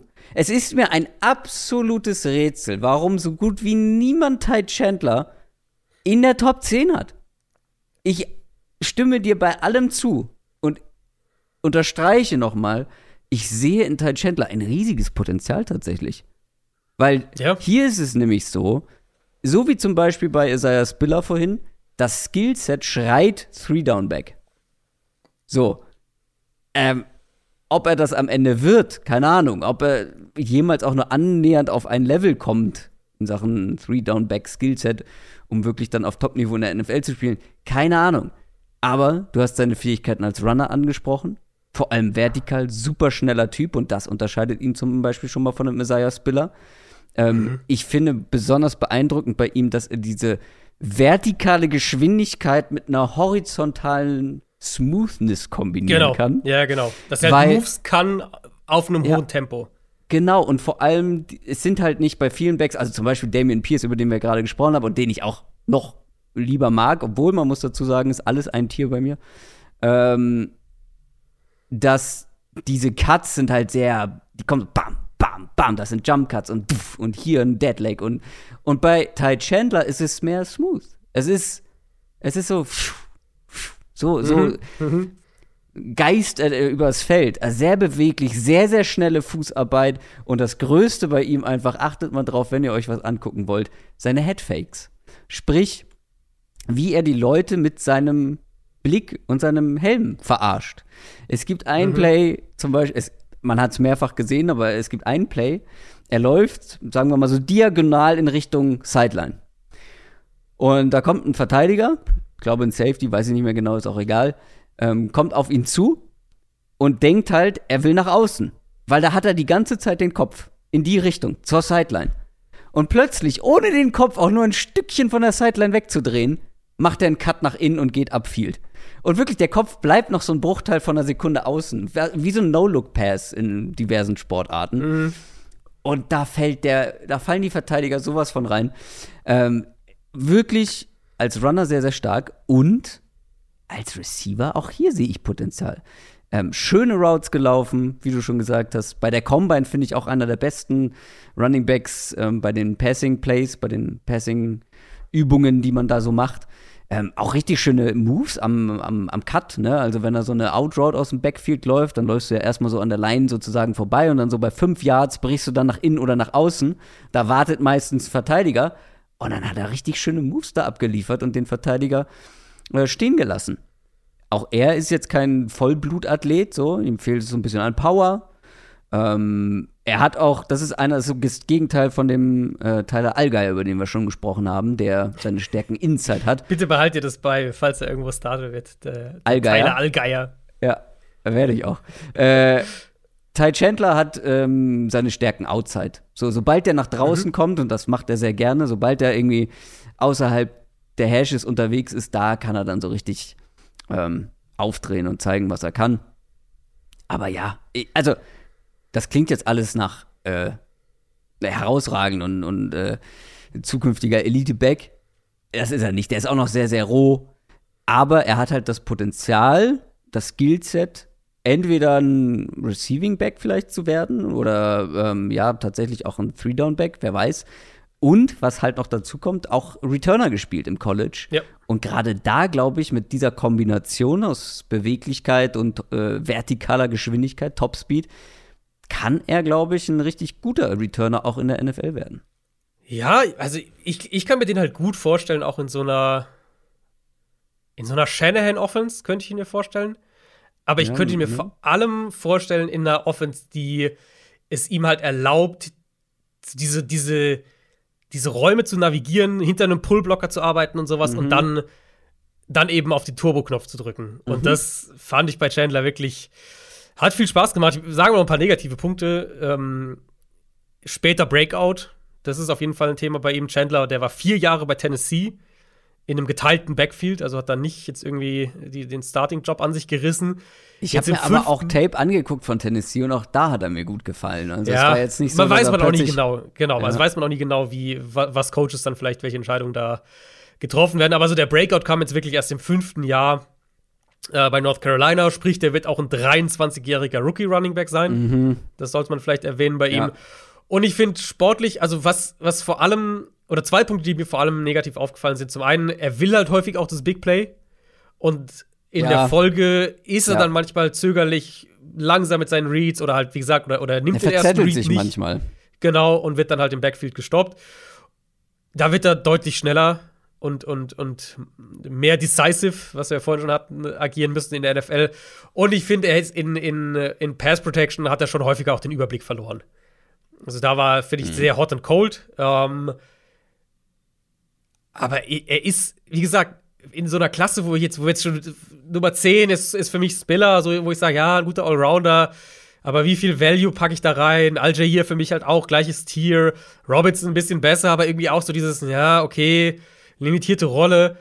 Ty Chandler war halt wirklich einer, wo ich gesagt habe, okay, hier ist Upside da und, und Big Play-Potenzial da. Und das, das hat mir sehr gut gefallen, gerade im Kontext dieser Klasse. Ja, also Tyler Chandler, North Carolina, unsere gemeinsame Nummer 6. Den mögen wir beide sehr, sehr gerne. Ich kann mir vorstellen, ich würde jetzt mal mit meiner Nummer 5 weitermachen. Ich kann mir vorstellen, dass du meine Nummer 5 noch deutlich lieber magst und als GM auf meine Nummer 5 geiern wirst. James Cook. Jetzt kann ich dich schocken. James Cook ist nicht in meiner Top 10. Was? Ja. Wer ist denn dann alles in deiner, in deiner Top 5? So langsam gehen ja die Leute aus. James ja. Cook ist doch genau dein Running Back. Ja, nee, da gibt's. Nee. Also, ich weiß, also, was du meinst. Ich weiß, was du meinst, aber. Äh, ja, fang du erst mal an. Wahnsinn. Schocker. James Cook, der zweite Georgia Running Back. Ich habe mich vorhin schon gewundert, dass du so äh, äh, sagst, ja, vielleicht sprechen wir noch über. Ich dachte, hä, natürlich sprechen wir über den. Äh, James Cook, der zweite Georgia Running Back, Bruder von Delvin Cook und Delvin Cooks Mini-Me in meinen Augen. Ähm, Im wahrsten Sinne des Wortes. Er ist nicht nur der jüngere Bruder, er ist auch der äh, kleiner, weiß ich, glaube ich, gar, weiß ich gar nicht genau, aber er ist vor allem der, der leichtere und schmalere Cook-Bruder. James Cook ist sehr flink, sehr dynamisch, und sehr schnell. Der wird gegen jeden Linebacker ein Mismatch sein und das sage ich ganz bewusst so, weil er ist ein prädestinierter Receiving Back. In meinen Augen einer der besten Passcatcher der ganzen Klasse, wenn nicht der beste, der auch schon mhm. sehr viele Routes aus dem, aus dem Slot herausgelaufen ist. Und ich kann mir einfach sehr gut vorstellen, auch wenn er einige negative Punkte hat und auch ein paar große Fragezeichen, als reiner Receiving Back ähm, der aus dem Backfield Route, Routes läuft, ein Mismatch für Linebacker ist, der aus dem Slot heraus ähm, Routes läuft und da ein Mismatch ist, der deutlich mehr schon eben auch als Receiver gezeigt hat, als zumindest, ich glaube, alle anderen, die ich gesehen habe. Ähm, so jemandem traue ich eine Zukunft in der NFL zu und ich bin, ich bin schockiert. Ich bin schockiert, dass James Cook ja, bei dir also, scheinbar keine Rolle spielt das Problem für mich war, er ist für mich in, in dem Tier quasi dann nach der Top 10. Ähm, da, wo Al-Jair zum Beispiel auch bei mir drin ist. Natürlich komplett anderer Back, aber das Problem, was ich mit Cook hatte oder hab, ist, er ist für mich halt fast nur das, was du gerade beschrieben hast. Also, ich würde den fast lieber perspektivisch als Slot-Receiver und Gadget-Waffe einsetzen, weil ich echt Fragezeichen habe, wie viel ich den als Runner in der NFL gebrauchen werde. Ich finde, der hat, also ja, der hat Speed, vor allem halt, wenn er im Raum arbeiten kann. Aber er braucht auch den Raum. Also er muss im Raum arbeiten. Ich fand die Contact Balance nicht gut. Ganz oft als Runner vor allem so, dass erster Kontakt ihn direkt zu Boden bringt. Er hat einen schmalen Frame. Ähm, er ist schnell, ja. Aber ich finde nicht, dass er Elite schnell ist. Also ich finde jetzt nicht, dass er also er ist ja auch, auch vom, vom, äh, vom, äh, vom, vom, vom Sprint her war er sehr, sehr schnell, überhaupt keine Frage, was die 40 Yards angeht. Aber ich finde nicht, dass er einer ist, so, gerade so im Vergleich, was wir eben gerade hatten, Ty Chandler im Vergleich, der halt auf diesem hohen Grundspeed auch durch die Mitte des Feldes arbeiten kann. Das finde ich jetzt bei Cook nicht gegeben, weil er dafür nicht die Balance hat, weil er dafür zu selten durch Kontakt kommt, zu selten auch wirklich diese, ich nenne es ich nenn es kontrollierte Quickness in seinem Spiel hat. Also das, was wir eben gerade bei Chandler so gelobt haben. Ich finde, das hat er nicht als Runner. Und dann kam ich immer wieder so drauf, ja, also Cook braucht halt den Raum, um seine Beschleunigung ausspielen zu können. Und dann finde ich, ist, dann, dann war er für mich halt so ein bisschen, ähm, was mache ich mit ihm als Runner? Ja. Jet Sweeps laufen, ja, okay, aber yeah. das war für mich so, ich sehe, ich finde den nicht, ich fand den als Runner zu schwach von dem, was ich gesehen habe, ähm, dass ich ihn wirklich in dieser Matchup-Rolle sehe, sondern eben wirklich fast eher als einen Jet Sweep, Screen, Gadget, Slot Receiver-Typ. Ähm, und äh, ja, das hat ihn für mich irgendwie so ein bisschen aus der Top 10 gespült. Ich kann die Argumente total nachvollziehen. Das ist, das wird niemals ein Short Yardage, Early Down Runner in der NFL werden. Ähm, Gerade auch, weil ich ebenso seine Vision als Back, ja, mangelhaft, gerade Inside mangelhaft finde. Läuft auch manchmal blind in Verteidiger rein. Hat nicht diese Power natürlich mit den, ja, doch geringen Maßen. Ähm, gefühlt Broken Tackles gleich null, habe ich mir aufgeschrieben. Ähm, mhm. Aber mit seiner Explosivität und seiner Dynamik könnte es in meinen Augen reichen, eben dieser Spezialist bei Passing Downs zu werden als Receiving Back. Und da denke ich an so Nahim Heinz zum Beispiel, der vielleicht ein besserer Runner war, okay, aber James Cook in einer wirklich sehr lim irgendwo limitierten, aber einer sehr speziellen Rolle kann ich mir auch in der NFL vorstellen. Und wenn ich so auf die Gesamtklasse gucke, Wenn ich so auf die Gesamtklasse James Cook, ähm, dann ist für mich James Cook der, der größte Spezialist, wenn man versteht, was ich meine. Also der, der, der ganz klar Beste in einem bestimmten Bereich. Und den habe ich dann schon vor eben Leuten wie Isaiah Spiller, Tyler Allgeier, äh, und Brian Robinson zum Beispiel auch, äh, wenn es darum geht, wie viel traue ich dem in der NFL zu? Der ist deutlich limitierter als die meisten von den anderen, aber ich finde seine Stärken halt noch mal stärker als von vielen anderen. Ja, ich habe mir, ich hab mir echt schwer getan, damit zu sagen, wie sieht der das Feld in der NFL? Weil wenn ich einen Slot Receiver will, dann draft ich einen in Runde 4, 5 oder was auch immer. Und ja, ne, der Straightline Speed ist absolut da. Und es ist halt eindrucksvoll, vor allem bei ihm, wenn er dann mal nach außen gegangen ist und einen Linebacker gegen sich hatte in, in Man-Coverage und dem halt einfach da wegrennt. Ja, mhm. also ne, das ist äh, völlig klar.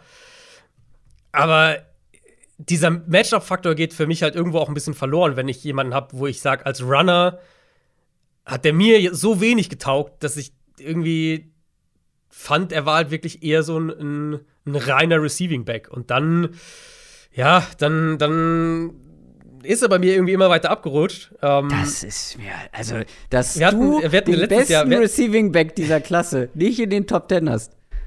Ja, ich finde, es gibt noch bessere Receiving Backs tatsächlich in der Klasse. Okay, dann habe ich die nicht mit dabei. Habe ich die überhaupt gesehen, ist die Frage.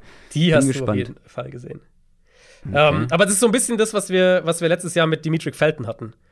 Den ich ja auch recht tief hatte. Ich weiß gar nicht mehr, wie du den hattest. Ähm, ich war da, glaube ich, höher als du, weil ich mochte den relativ gerne. Aber vielleicht waren Aber es war das gleiche Problem. Es war das gleiche Problem für mich. Ich habe jetzt gerade noch meine Grade nachgeschaut. Ich hatte Felton hatte ich Ende Runde 4 und Cook habe ich in Runde 5, also sehr nah beieinander. Auch von, von der Grade her. Und bei Felton hatte ich das gleiche Problem, dass ich nicht genau wusste, wo außerhalb von der Gadget-Rolle sieht der das Feld. Und das senkt dann halt für mich den Wert von dem Gesamtpaket einfach. Ja, äh, du hattest Dimitri Felton an 9, ich auf 7. Mhm. Äh, den ich auch sehr mochte, aber ein ganz anderer Typ, ganz anderer Typ Receiving Back, würde ich sogar noch sagen. Aber ich finde James Cook spannend und in dem, was er kann, stärker als äh, viele andere. Deswegen meine Nummer 5. Wer ist denn deine Nummer 5? Meine Nummer 5 ist Rashad White. Habe ich höher, State. aber nur einen Platz. Meine Nummer 4.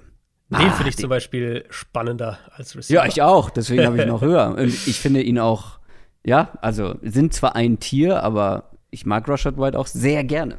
Das ist, äh, das war der andere, den ich vorhin im Kopf hatte, wo ich gesagt habe, äh, so ein, zwei halt so mit, mit echter Upside. Ty Chandler ist so ein Kandidat. White ist es noch mal extremer. Und übrigens, ähm, das ist der Kandidat, den wir mit Sicherheit viel höher haben als der Konsens, weil den habe ich ja. nirgends ja. so hoch gesehen. Und da, das ist der, den ich vorhin meinte, wo wir schon gemerkt haben, ah ja, den haben wir scheinbar beide höher. Ja, weil genau. Ich dachte, genau. ich bin hier wirklich ganz alleine unterwegs, den in den Top 5 zu haben. Nein, Adrian sieht's ähnlich. Ja, ähm, unfassbarer Athlet. Hat auch bei der Combine bestätigt. Schaut euch die Combine-Werte an. Unfassbarer Athlet, Speed, Hoch- und Weitsprung, Elite-Werte getestet, also Explosivität und das ist auch wirklich sein, sein Spiel. Ja. Ähm, der Speed, der springt einen quasi an, der fängt den Ball super komfortabel, auch weg vom Körper, auch schwierige Catches. Der ist Outside Routes gelaufen, der hat super Cuts, finde ich, in der Route.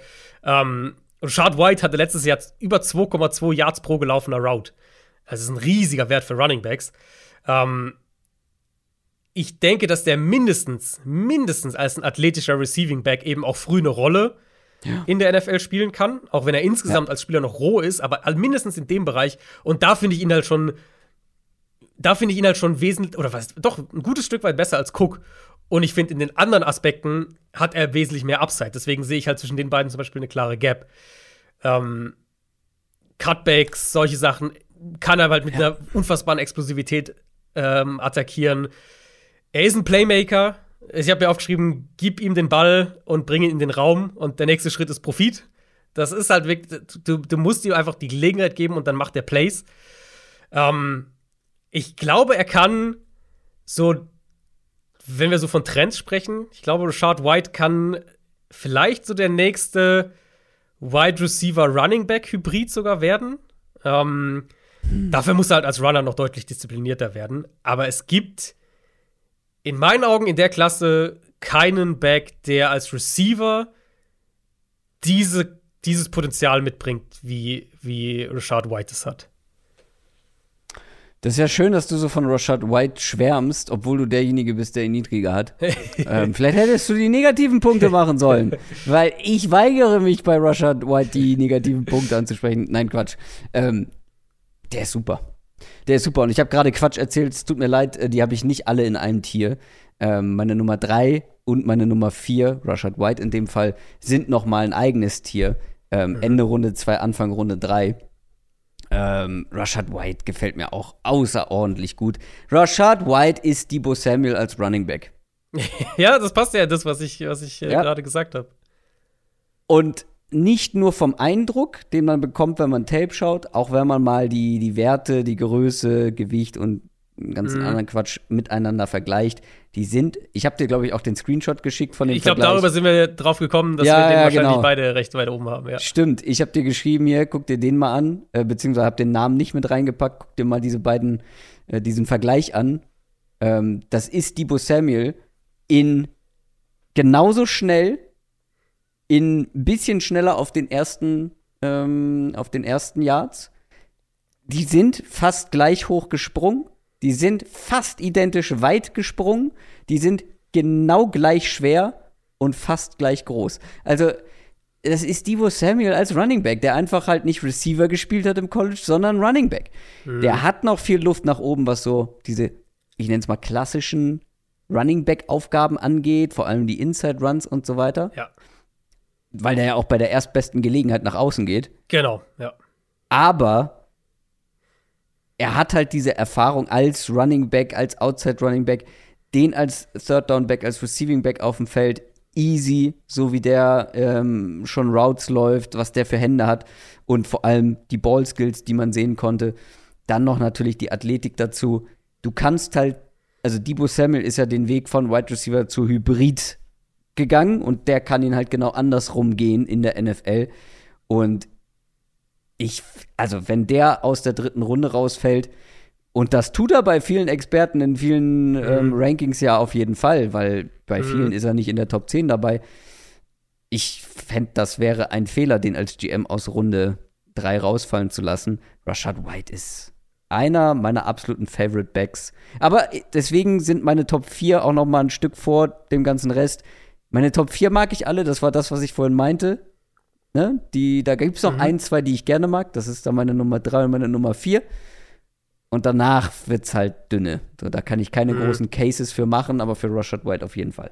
Also White hat wahrscheinlich die, die meiste Upside in diesem Draft. Wenn wir einfach nur nach Upside ja. gehen, hat ja. er wahrscheinlich die meiste. Ich finde, man muss es schon bei ihm kritisch ansprechen und deswegen ist er auch bei vielen, oder denke ich, ist er bei vielen nicht so hoch, ähm, dass sein Spiel als Runner einfach noch super roh ist. Ja, und total da wird der auch wirklich noch Zeit brauchen. Und das ist, das ist halt so das Ding. Da hast du einen Running Back, den du erstmal nur als Receiver primär einsetzt oder Receiving Back oder Hybridrolle, wie auch immer. Ähm, wie viel Geduld hast du mit einem Running Back, wo ja eigentlich, wo wir eigentlich sagen, der, der Value ist eigentlich das Fenster vom Rookie-Vertrag. Ne, bist du bereit, den irgendwie noch Gut, so nach vorne zu entwickeln, quasi? Die Upside ist, ist ja. da und du hast, du kannst ihn aufs Feld bringen. Ganz klar. Genau. Du kannst Eben. ihn aufs Feld bringen. Aber ich finde, also als Runner, du hast es schon gesagt, der, der, bounced, der bounced halt viel zu schnell nach außen. Das ist ein Problem. Generell muss der viel konstanter in seinen Reads werden. Ich finde, da, da wirkt es bei White oft so ein bisschen planlos und dann läuft er halt auch wirklich in den Gegenspieler rein. Ähm, gefühlt, ich hatte bei, bei White teilweise echt den Eindruck, der weiß halt, dass er wahrscheinlich der beste Athlet auf dem Platz ist und versucht halt mehr so zu improvisieren. Mhm. Das war so ein bisschen mein, mein Eindruck. Ähm, ja, aber äh, wenn wir drüber reden, dass es nicht die, nicht die starke Mittelgruppe in diesem Draft gibt, dann setzt er sich halt schon krass ab. Und ich hatte da eigentlich, ja. hatte auch eine, eine klare, eine klare Tier-Abgrenzung mit auch einer Runde dazwischen, äh, zwischen White und Pierce. Da hat sich halt dann noch ganz spät im, im Prozess Ty Chandler dazwischen geschoben, sodass mhm. jetzt die Tier-Abgrenzung nicht mehr ganz so stark ist. Aber für mich ist White auch in diesem dann zweiten Top-Tier quasi bei mir drin und ich habe den auch Ende Runde 3. Ja. Ähm, ich bin gespannt, wo er letztendlich geht, weil ich könnte mir vorstellen, dass der noch ein bisschen weiter fällt. Aber Rashad White, sehr, sehr spannender Spieler. Meine Nummer 4 und deine Nummer 5. Das bedeutet, wenn ich richtig mitgedacht habe, dass du zwei Leute in den Top 5 hast, die ich nicht in den Top 10 habe. Oder bin ich da vollkommen falsch? Wer ist denn deine Nummer 4? Warte, wer war deine. Wer war deine 5? Wollen wir, lass uns noch mal, lass uns noch mal, ja, äh, mal unsere Recap Rankings durch. Wenn wir schon durcheinander kommen, dann. Also, ich fange an. Meine Nummer 10, lang ist her. Georgia Running Back Samir White. Auf der 9 Isaiah Spiller. Auf der 8 Tyler Allgeier. Das ist ein Tier. Dann geht's weiter mit der Nummer 7. Brian Robinson von Alabama, Ty Chandler, North Carolina und James Cook, der zweite Georgia Running Back. Auch das ist ein Tier. Und dann kommen wir gleich zum Rest. Mach mal deine okay. äh, hinteren fünf sozusagen. Aber, okay, ja, okay, aber deine fünf hast du noch nicht gesagt, ne? Doch, James Cook. Achso, James Cook war deine fünf. Das ist deine sechs. Nee, nee. Ah, okay. Äh, gut, also ich habe Spiller auf der 10, Isaiah Spiller. Äh, ist dann, von, wenn wir in Tiers sprechen, ist er auch dann Teil schon eines des, des nächsten hinteren Tiers quasi. Dann ist bei mir sechs bis neun ein einzelnes Tier. Robinson, Brian Robinson von Alabama auf der 9. Ähm, da reden wir dann so von später Runde 4 bis frühe Runde 4, dann am Anfang des Tiers in etwa, also grob Runde 4. Ähm, Samir White auf der 8, Damian Pierce auf der 7 und Ty Chandler auf der 6 und dann eben die 5 ist Rashad White bei mir. So, jetzt aber deine Nummer 4. Genau, meine Nummer 4 ist Kyron Williams von Notre Dame. Den du ja, gar nicht drin hast. Den habe ich sehr, sehr weit hinten. Ja, okay. Und ich, ich weiß, dass ich da sehr alleine bin, äh, weil den haben die meisten in den Top 10. Viele, bei vielen habe ich den auch in der Top 5 gesehen, wie bei dir. Ich hab da ist meine Nummer 13. Also der hat halt eine verheerende Combine. Da kann man, kann man wenig drum rum diskutieren. Halt super, vor allem super langsam. Ähm, ich glaube, sein Pro Day war dann ein bisschen besser. Mir mhm. hat der auf Tape trotzdem echt, echt gut gefallen. Also ich fand bei, bei Kyron Williams, der spielt shifty, der hat eine Quickness, eine Agilität auf engem Raum, der, der äh, hat ein gutes Verständnis dafür, wie man sich Verteidiger auf dem Second Level der Defense zurechtlegen kann. Der liest seine Blocks gut. Der kreiert auch mit der Vision, mit, den, mit, mit, mit der Art, wie er das Feld liest und dann reagiert. Kreiert er neue Rush Lanes. Da ist, da ist zum Beispiel Kyron Williams und Rashad White sind da deutlich auseinander. Da ist Williams einfach deutlich weiter als Runner. Ähm, der ist Routes gelaufen, überall. Aus dem Backfield, auch mal im Slot, auch mal außen. Der zeigt, finde ich, gute Ansätze als Route Runner. Fängt den Ball sehr, sehr easy, sehr smooth weg vom Körper. Ähm, ich musste bei ihm ein bisschen an Austin Eckler denken. Das war so ein, bisschen ein Vergleich, den ich so ein bisschen bei ihm hatte.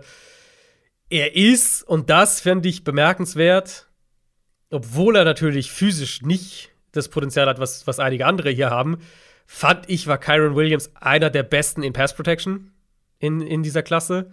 Ähm, ist mir regelmäßig aufgefallen, sehr aktiv, setzt einen super Anker, lässt sich da meistens nicht aus, aus dem Weg schieben und ist halt, spielt halt auch wirklich mit einer Übersicht. Also manche, die stellen sich halt rein und du hast so das Gefühl, ja, okay, der versucht's, aber äh, ist halt irgendwie noch nicht, noch nicht so weit und dann wird er halt trotzdem aus dem Weg geschoben oder der Block geht ins Leere oder irgendwas in der Art. Ähm, Williams, finde ich, spielt halt auch, diese Physis überträgt sich auch auf, auf, seinen Stil mit dem Ball in der Hand, ob das der Stiffarm ist, ob das so eine, so eine gewisse Grundaggressivität ist. Und er war halt einfach ein konstanter Receiver. Er hat eine konstante Receiving-Rolle in der Notre Dame Offense gehabt, ob das äh, mhm. äh, 2020 war, ob das letztes Jahr war, hat über 40 Bälle gefangen. Ich habe viel Austin Eckler in, im Spiel von Karen Williams gesehen und der hm. gehört für mich in diese, äh, gerade in diesem Draft gehört er für mich in diese Spitzen, Top 5 erweiterte Spitzengruppe mit dazu. Ich hatte auch einen Vergleich im Kopf, als ich ihn gesehen habe. Das war aber nicht Austin Eckler, das war Gio Bernard in unathletisch. Das ist hart. Das war mein, das war der Spieler, den ich im Kopf hatte. Ähm, ich finde, Kyron Williams hat Backup auf der Stirn geschrieben. Ähm, ich habe auch aufgeschrieben, größte Stärke ist sein Spiel in, in Sachen Passing Game, sein Receiving, seine Receiving Skills. Das ist einer von denen, die ich gesehen habe und gedacht habe, ja, ausbalanciertes Skillset, relativ kompletter Back, gute Vision, kompakter Frame, tiefer Körperschwerpunkt, das mag ich ja alles. Dann noch dazu die Receiving Skills, super. Aber im College fand ich das okay, aber wenn ich jetzt das, was ich auf Tape gesehen habe, plus seine athletisch katastrophalen Werte mit dazu nehme, kann ich mir sehr vorstellen, dass der in der NFL in der Praxis zu klein, zu leicht und zu wenig athletisch ist. Der war der langsamste Back bei der Combine und ich finde ja. gerade mit seinen Maßen finde ich das verheerend. Das ist jetzt kein 6'2, 250 Pound äh, Messen die in Pound? Ja, ne? Ich bin, äh, da bin ich mhm. immer verwirrt, in welchen Einheiten jetzt gemessen wird bei den Amis. Ähm, dazu halt diese miesen Hoch- und Weitsprungergebnisse. Und ich fand ihn eben auch auf Tape nicht besonders explosiv, nicht schnell. Braucht mir, wie gesagt, auch hierfür die Maße für seine Größe zu lange, für so Start-Stopp-Moves, generell für Cuts. Für mich fehlt es da an allen Ecken und Enden an Athletik sowohl dann bei der Combine, die das eindrucksvoll unterstrichen hat, als auch auf Tape. Und deswegen ist er für mich pur Mens Gio Bernard und weiß ich nicht, ob das ein gutes Zeichen ist. Und deswegen ist er bei mir nicht mal in den Top 10, sondern nur auf der 13. Also ich muss natürlich auch sagen, dass die athletischen Werte mich das, das schon haben hinterfragen lassen, weil ich hatte die Running Backs ja auch fertig vor der Combine, was, oder zumindest die, die, äh, die, die, den Großteil der Klasse hatte ich fertig ähm, vor der Combine und dass, dass er so schlecht testet, mhm. hat mich dann schon noch mal ein bisschen. Ich, bin ich glaube, ich bin bei ihm sogar noch mal dann zurück zum Tape gegangen, habe es mir noch mal angeschaut. Und klar, er ist halt für eine spezifische Rolle. Überhaupt keine Frage. Aber ich habe von ihm trotzdem einen Back gesehen, der als Runner kreieren kann und der in meinen Augen im Passspiel einen Unterschied machen kann, sonst hätte ich ihn nicht so hoch. Aber ich denke, dass der in den dritten Drafttag und vielleicht tief in den dritten Drafttag rutschen wird mit, der, mit dem Testing. Da, da wird, das wird wahrscheinlich für ihn so sein, dass er dann erst in Runde 5 oder sowas geht. Das ist auch mein Grade für ihn, Runde 5. Wo hast du ihn denn? Wo willst du ihn denn picken? Äh, ich habe ihn quasi, also gleiches Tier wie, wie Richard White Ende Runde 3. Wow, bei, ja, da sind wir wirklich meilenweit auseinander bei Kyrene Williams. Das habe ich, also ich sag mal so, nur Tape wäre er vielleicht in der Top 10 gelandet mit besseren athletischen Ergebnissen, aber ich hatte ihn auch schon, bevor ich gucke ja immer Tape und gucke dann erst so auf mhm. die athletischen Ergebnisse und so weiter. Ähm, wenn die deutlich besser gewesen wären, wäre er wahrscheinlich noch mit reingerutscht, aber trotzdem eher ans Ende. Ähm, ja, dementsprechend überrascht bin ich, dass du Kyron Williams auf der 4 hast, richtig? Mhm, genau. Meine 4, wie gesagt, Rashad White, über den wir gerade auch schon gesprochen haben. Meine Nummer 3 hatten wir auch schon als Thema, nämlich Damian Pierce, die menschgewordene Pinballkugel. Pierce ja auf 3, ja. Ja, ich habe Pierce auf 3 und äh, das vollkommen zu Recht. Also wie gesagt, ich empfehle da allen nochmal ähm, ja, sich da was anzugucken, macht einfach Spaß. Wir haben auch das Feedback bekommen, dass dann am Ende unsere Top-Position, weil wir über die schon gesprochen haben, dann so dahin plätschern. Deswegen hier nochmal unterstrichen. Meine Nummer drei, Damian Pierce. Merkt euch diesen Namen. Deine Nummer drei hatten wir jetzt aber noch nicht. Äh, ja, das stimmt. Da, Und noch so gar nicht. Es wird noch einer sein, den ich nicht in der Top 10 hast habe. Du nicht in der Top 10, ja. Ähm, meine Nummer Böses. drei. Wie bitte? Mir schwant Böses. Fahren Sie fort. Meine Nummer drei ist Jerome Ford von Cincinnati. Mhm. Der. Ja, das ist der Spieler. Ja, der ist noch hinter Kyrie Williams. Krass, ja, mhm. dann sind wir da echt mal doch deutlich, deutlich anderer Meinung. Aber ist ja mal gut. Wir sind ja. zu oft einer Meinung. Ähm, ich weiß, dass der nicht so getestet hat. Und dementsprechend muss man, das ist so ein bisschen wie die Traylon Burks Thematik. Mhm. Ähm, aber der spielt schneller, als er getestet hat. Das war so für mich so der erste Punkt, den ich, nachdem er dann bei der Combine oder ich glaube, Combine oder Pro Day, wo auch immer, äh, nicht so gut, nicht so getestet hatte, wie ich es gedacht hatte. Weil ich finde, Ford ist, ein, ist so ein One-Cut-and-Go-Back. Wenn der ins offene Feld kommt, dann ist er regelmäßig der Defense weggelaufen, der navigiert gut durch enge Räume, hat gute Bewegungen, gute Körperkontrolle, super agil, gute Balance. Ähm, ich fand, Ford war auch so ein, so ein Running Back, der, der Verteidiger auf dem Second Level in die falsche Richtung schicken kann und dann neue Rush Lanes kreiert hinter seinen Blockern.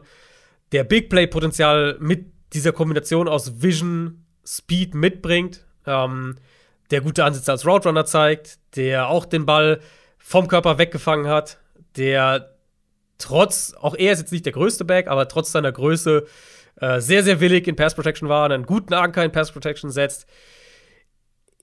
Bisschen limitiert in seiner Rolle, sehe ich, äh, seh ich voll und ganz. Und wie gesagt, die Testings haben mich bei ihm überrascht, weil ich ihn noch mal eine Ecke schneller vermutet hatte. Aber für mich ist es trotzdem einer, der eine relativ komplettes Skillset mitbringt, mit noch mal einem Level an, was er auf Tape gezeigt hat, Big Play Potenzial, dass nicht viele Backs in dieser Klasse hatten, in meinen Augen. Ich muss ganz ehrlich zugeben, es kann sein, dass ich bei Jerome Ford was verpennt habe. Das ist nämlich einer, den ich relativ spät geguckt habe. Auch hier übrigens so wie bei einem, ich glaube bei, wie hieß er? Alec Pierce, war der das? Der den, äh, den Wide Receiver, den du in der Top 10 mit hattest, und den habe ich relativ ja spät geguckt. Auch ähm, der Cincinnati Receiver. Magst du einfach Cincinnati nicht? Ja, scheinbar, ne? Außer, äh, außer Ridder. Ähm, stimmt, Quarterback. Ja, stimmt. Den mochte ich mehr als du. Äh, Jerome Ford habe ich geguckt und war relativ schnell, aber relativ schnell für mich entschieden, es ist keiner für meine Top 10. Ähm, und ich finde, so schlecht sind die Testergebnisse. Also ja, Explosivität, also Hoch- und Weitsprung, aber er war ja nicht langsam, ne? Also nee, er war, 4, nee, nee, 4, genau. Also, auf 40 Yards, das ist das klang, klang jetzt vielleicht, äh, klang jetzt vielleicht negativer. Ich hatte bei ihm halt gedacht, er geht, der ist noch schneller, noch explosiver, weil er, ja. er von der Tape-Analyse her habe ich mir bei ihm halt aufgeschrieben, das ist einer der Home Run Hitter in dieser Klasse, wo ich mhm. an dem Punkt halt schon gesagt habe, okay, die Klasse hat nicht viele, die das diese Qualität mitbringen und Ford ja. hat sie. Dann hatte ich halt gedacht, der Test ist vielleicht noch besser. Also es kam jetzt vielleicht negativer rüber, als es eigentlich, äh, ja. als es eigentlich war. Ja, das ist natürlich seine große Stärke. Ähm, die Geschwindigkeit, auch die Explosivität. Ich fand ihn trotzdem als Runner, also vielleicht ist er auch einfach nur roh. Vielleicht, vielleicht hat er noch Potenzial. Dafür wiederum weiß ich nicht, ob die athletischen Ergebnisse gut genug waren, um sich da jetzt irgendwie. Es gibt ja so Spieler, die sind ultra athletisch, sind aber noch nicht ganz so weit und entwickeln sich dann in der NFL weiter. Keine Ahnung. Meine größte Schwäche bei ihm war tatsächlich die Vision. Also, ähm, ich fand, da hat man, da hat er häufig einiges liegen gelassen. Gaps nicht gesehen, die direkt neben ihm aufgegangen sind, teilweise auch blind in Gegenspieler gelaufen. Groß Improvisation und Kreativität habe ich von ihm auch nicht gesehen. Äh, klar, wenn er dann mal seine Gaps bekommen hat und der Platz da war, dann war er explosiv, dann war er schnell und dann war er eben dieser Home Run Hitter. Aber ich kann mir halt einfach vorstellen, dass, er, dass es in der NFL ein bisschen mehr braucht, um ähnlichen Impact zu haben. Deswegen bin ich bei Jerome Ford deutlich skeptischer gewesen. Und auch hier einer, der finde ich ja auch, ja, ähnlich wie Kyron Williams ein ganz gutes Gesamtpaket mitbringt. Und dann aber bei mir hm, haben sich dann Zweifel eingestellt, ob es auch aus athletischer Perspektive, außer jetzt Topspeed bei, bei Jerome Ford, dann für die NFL reicht. Ähm, mhm. Ja, deswegen ist der nicht in meiner Top 10 dabei. Ja, ich war ich hatte Ford, äh, nachdem ich Ford gesehen hatte, das weiß gar nicht, das war glaube ich mein fünfter oder sechster Running Back, irgendwie sowas, ähm, fand ich ihn halt sehr positiv, weil ich den Eindruck hatte, der kann dir in Zone, aber gerade auch in einem Gap-Scheme, ähm, kann der dir Big Plays auflegen. Und halt mit einem, mit einer, mit einer gewissen Quickness auf der einen Seite, aber halt auch eben das, was ich eben gesagt habe, auf der anderen Seite dieses One-Cut-and-Go. Wenn der jetzt mhm. auf eine Feld kommt, dann läuft der der Defense davon ich musste ein bisschen an ähm, als, als Runner an Chase Edmonds denken. Edmonds ist noch eine Ecke quicker. Ford hat ein bisschen mehr Speed. Ähm, aber ich glaube, dass der, ich, ich denke, also gut, ich habe ihn so hoch, insofern denke ich das, dass der einer für einen Back sein kann, der alle drei Downs in der NFL auch spielt, weil ich ihn in Pass Protection ganz gut fand. Ähm, als Receiver mindestens in Ordnung und er eben äh, Home Run Speed oder Home Run Qualitäten mitbringt. Und das sind einfach Punkte, die ich bei Running Backs relativ hoch einsortiere. Und, und also bei Vision gehen wir offensichtlich auseinander. Da hatte ich ihn mhm. dann deutlich positiver. Mhm. Ähm, ja, für mich ist das witziger, ja, sind wir echt da deutlich auseinander. Ich habe mein Top-Tier eben, die zwei 1 und 2, zu denen wir gleich kommen. Und dann habe ich mein zweites Tier sind Ford, Williams und Rashad White. Also zwei von drei die du nicht in der Top 10 hast. Ja, also Karen Williams kann ich aus Überzeugung sagen, mochte ich nicht bei Jerome Ford. Drehe ich vielleicht noch mal eine Runde, ob ich irgendwas übersehen habe und zu schnell, zu voreilig gesagt habe, reicht nicht für die Top 10. Aber ich kann mir irgendwie nicht vorstellen, dass er dann noch mal ähm, mit reinrutscht. Und wenn, dann halt eher in den hinteren Bereich. Aber gut. Jerome Ford, deine Nummer 3. Wie gesagt, meine Nummer 3 ist Damian Pierce. Und jetzt kommen wir zu den schon mehrfach angesprochenen Top 2 Running Backs. Und da bin ich gespannt, ob wir zumindest hier die gleiche Reihenfolge haben. Meine Nummer 2 ist Breeze Hall. Ja, meine auch. Möchtest du mit Breeze Hall anfangen oder soll nee, ich erstmal. Ich, ich hatte ja äh, gerade. Du hattest gerade. Alles klar. Breeze Hall, Iowa State Running Back einer von diesen, wie gesagt, Top 2 Backs, ganz klar erstes Tier und einer von zwei, die ich in der zweiten Runde draften würde. Und ich hätte auch bei Brees Hall kein Problem, den in der ersten Hälfte der zweiten Runde zu draften. Der ist ein Playmaker. Durch und durch. Mit einer beeindruckenden Mischung aus Speed und Beweglichkeit. Das Ding bei ihm ist, wenn ich einen Running Back sehe, der vertikal so schnell ist, der Safeties im College wegrennt und einen langen Run, einen Big Play nach dem anderen hat und auch groß ist, ähm, ich habe mir jetzt seine genaue Größe nicht aufgeschrieben, aber klein ist er auf jeden Fall nicht, und für meinen Geschmack sogar etwas zu aufrecht läuft. Also wirklich so Typ aufrechter, sch unglaublich schneller Big Play-Hitter. Ähm, dann erwarte ich von so einem Running Back nicht, dass er so beweglich ist, wie es Brees Hall ist. Dass der so gute Cuts setzt. Dass halt einfach wirklich, ähm, ja, dass so ein Spieler so shifty sein kann. Und dazu kommt noch, dass er enormes Gefühl einfach fürs Play mitbringt. Ich glaube, der ist einer, der sehr, sehr weit ist in Sachen Running Back Play. So, wenn man versteht, was ich meine. Das ist einer, der geduldig auf Gaps warten kann, ohne zu trödeln, der aber eine super Vision hat, der Räume sieht, bevor sie entstehen, der Gaps sieht, bevor sie da sind. Das ist einfach eine hochinteressante Mischung. Speed, Vision und Beweglichkeit, die es so nicht so häufig gibt. Und deswegen ähm, ist Brees Hall, der übrigens eine 4-3-9 gelaufen ist bei der das Combine. Das fand ich krass, ja. Also klar ist der schnell auch auf Tape, aber ich habe mir bei mehreren Nicht, seiner Tapes. Ja. Wie bitte? Nee, ich habe nur zugestimmt, ja. Ähm, aber ich habe mir bei mehreren von seinen Tapes aufgeschrieben, Speed ist gut, aber er sieht nicht schnell aus, finde ich. Ja, das kommt, das kommt, glaube ich, weil man bei vielen Running Backs ähm, eben diese Nähmaschinenbeine sieht. Ja, ja, ja. Und die viel mehr Schritte machen. Der hat sehr, sehr raumgreifende, große Schritte, deswegen sieht das gar nicht so schnell aus. Aber man sieht ja unter anderem, wie er eben so Defensive Backs und Safeties ja. davonläuft. Ja, genau. Er macht halt, also wenn du jetzt zum Beispiel ein Damian Pierce dagegen, meine Nummer drei, der halt, ne, diese Pinball-Kugel, der halt, ich glaube, wenn, wenn Brees Hall zwei Schritte macht, hat Damian Pierce fünf gemacht, so ungefähr. Und ich glaube, deswegen sieht es gar nicht so schnell aus, aber das ist sehr raumgreifend.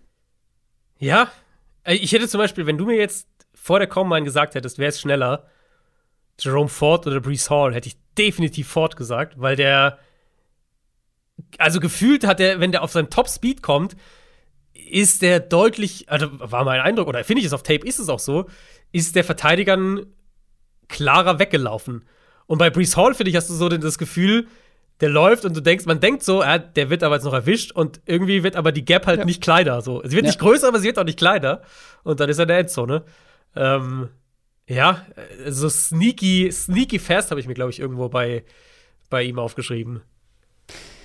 Ja, es ist einfach, wie gesagt, diese Mischung. Aber er hat natürlich auch ein paar negative Punkte, ne? Willst du die vielleicht machen? Also, äh, er ist bei mir relativ klar dann sogar noch auf der 2. Also für mich gibt es halt wirklich eine ganz klare Nummer 1, weil mhm. er, finde ich, noch ein paar mehr Fragezeichen mitbringt. Ja, ich finde, er hat, also physisch natürlich, er ist jetzt kein Powerback oder irgendwas in der Richtung. Nee. Ich fand auch nicht, dass er High-End-Explosivität auf Tape hat. Ja, finde ich auch. Und ähm, das führt halt manchmal dazu, weil er hat halt natürlich diese, diese wahnsinnig spektakulären Cuts und, und Richtungswechsel und so weiter. Und das sieht super aus. Aber manchmal hat er dann das Problem, nachdem er da irgendwie ne, drei Leute gefühlt auf dem Bierdeckel hat aussteigen lassen, dass er dann nicht gleich wieder Tempo aufnehmen kann. Mhm, mh. ähm, und das, das macht halt der natürlich. Ja, Entschuldigung, ja. das ist der Nachteil halt, wenn du so groß bist und nicht diese, diese kleinen, flinken Schritte machst. So. Genau, genau. Mit denen und könntest du Burst aufbauen, Explosivität aufbauen, aber das ja. hat er halt so nicht. Dafür äh, lohnt es sich dann halt eben auf längerer Strecke mit mehr Space. Genau, und da sehe ich sehe halt so ein bisschen die Gefahr bei Hall, dass er ähm, in der NFL natürlich immer noch Big Plays haben wird, wenn es gut geblockt ist und er, und er mit Tempo auf, aufs, aufs zweite Level kommt, dann wird er immer noch Big Plays auflegen. Aber diese kreierten Big Plays, von ihm kreierten Big Plays, die er halt im College ja regelmäßig hatte bei Iowa State, wo er, wie gesagt, irgendwie kommt durch die Line, lässt einen Linebacker austanzen und, und tanzt den aus und geht dann, nimmt dann Tempo auf und, und wird dann schneller und schneller und auf einmal ist er weg. Mhm. Dass die halt in der NFL deutlich weniger werden. Ähm, und dafür halt hat er seine Shiftiness, oder nicht? Wie bitte? Dafür hat er dann trotzdem genau. ein hohes Maß an Shiftiness, genau, dass genau. er sich selber in diese Situation bringen könnte. Ich glaube halt, er wird in der NFL mehr Runs so dieser Kategorie, gefühlt sind drei Yards da, aber er macht halt neun draus haben, als dass es sich dieser Teil von seinem Spiel so auf die Big Plays mhm. äh, überträgt, wie es im College halt für ihn funktioniert hat. Das ist so, so ein Punkt, glaube ich, bei ihm. Als Passblocker fand ich, war er, ja, okay, inkonstant, nicht furchtbar, auch nicht gut. Aber er ist halt der Beste, was, ja, doch ziemlich sicher der Beste in der Klasse, wenn er den Ball in der Hand im Open Field hat. Ja. Und, und ja. das ist natürlich, plus, plus eben die, die Qualitäten als Receiver, das ist halt schon ein Pfund. Und dass er dann noch so getestet hat, wird ihn vielleicht in die erste Runde spülen. Ja, das ist der Running Back. Den haben auch viele auf der Eins. Ähm, das ist der, wo es zumindest Gerüchte darüber gibt, dass ein Team ihn in der ersten Runde nimmt. Ja. Brees Hall von Iowa State. Aber wie gesagt, in meinen Augen kann es nur eine Nummer 1 geben. Den besten Runner dieser Klasse. Kenneth Walker. Ja. Michigan State. Der ist vor der Saison von Wake Forest zu Michigan State gewechselt. War vorher relativ unauffällig, ne? Ja, und ja. dann hat er mal ein richtig starkes Jahr hingelegt. Kann man jetzt sagen, ist ein, Kritik, ist ein Kritikpunkt, One-Hit-Wonder. Hm, wer weiß, ob das nicht so ein Ausreißer war. Und an wem das lag? Lag es an ihm oder lag es an den Umständen? Vorteil natürlich daran ist, der hat nicht so viel Volume gehabt wie andere. Wie ich vorhin schon mal gesagt habe, ist nicht ganz so abgenudelt. Kenneth Walker, diese Mischung aus Explosivität, Dynamik, Speed. Wir haben gerade gesagt, Brees Hall ist eine 439 gelaufen. Kenneth Walker ist eine 438 gelaufen. Und das ist gerade für so einen Back beeindruckend schnell.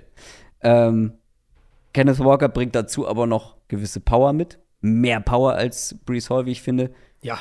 Und eine Vision. Richtig gute Vision. Und das macht ihn nur aus Runner-Perspektive zu einem Elite-Prospekt. Wirklich als reiner Runner mhm. absolut, also wie gesagt, wenn er das Komplettpaket machen würde, wäre er für mich deshalb ein First Rounder. Macht er nicht, kommen wir gleich zu.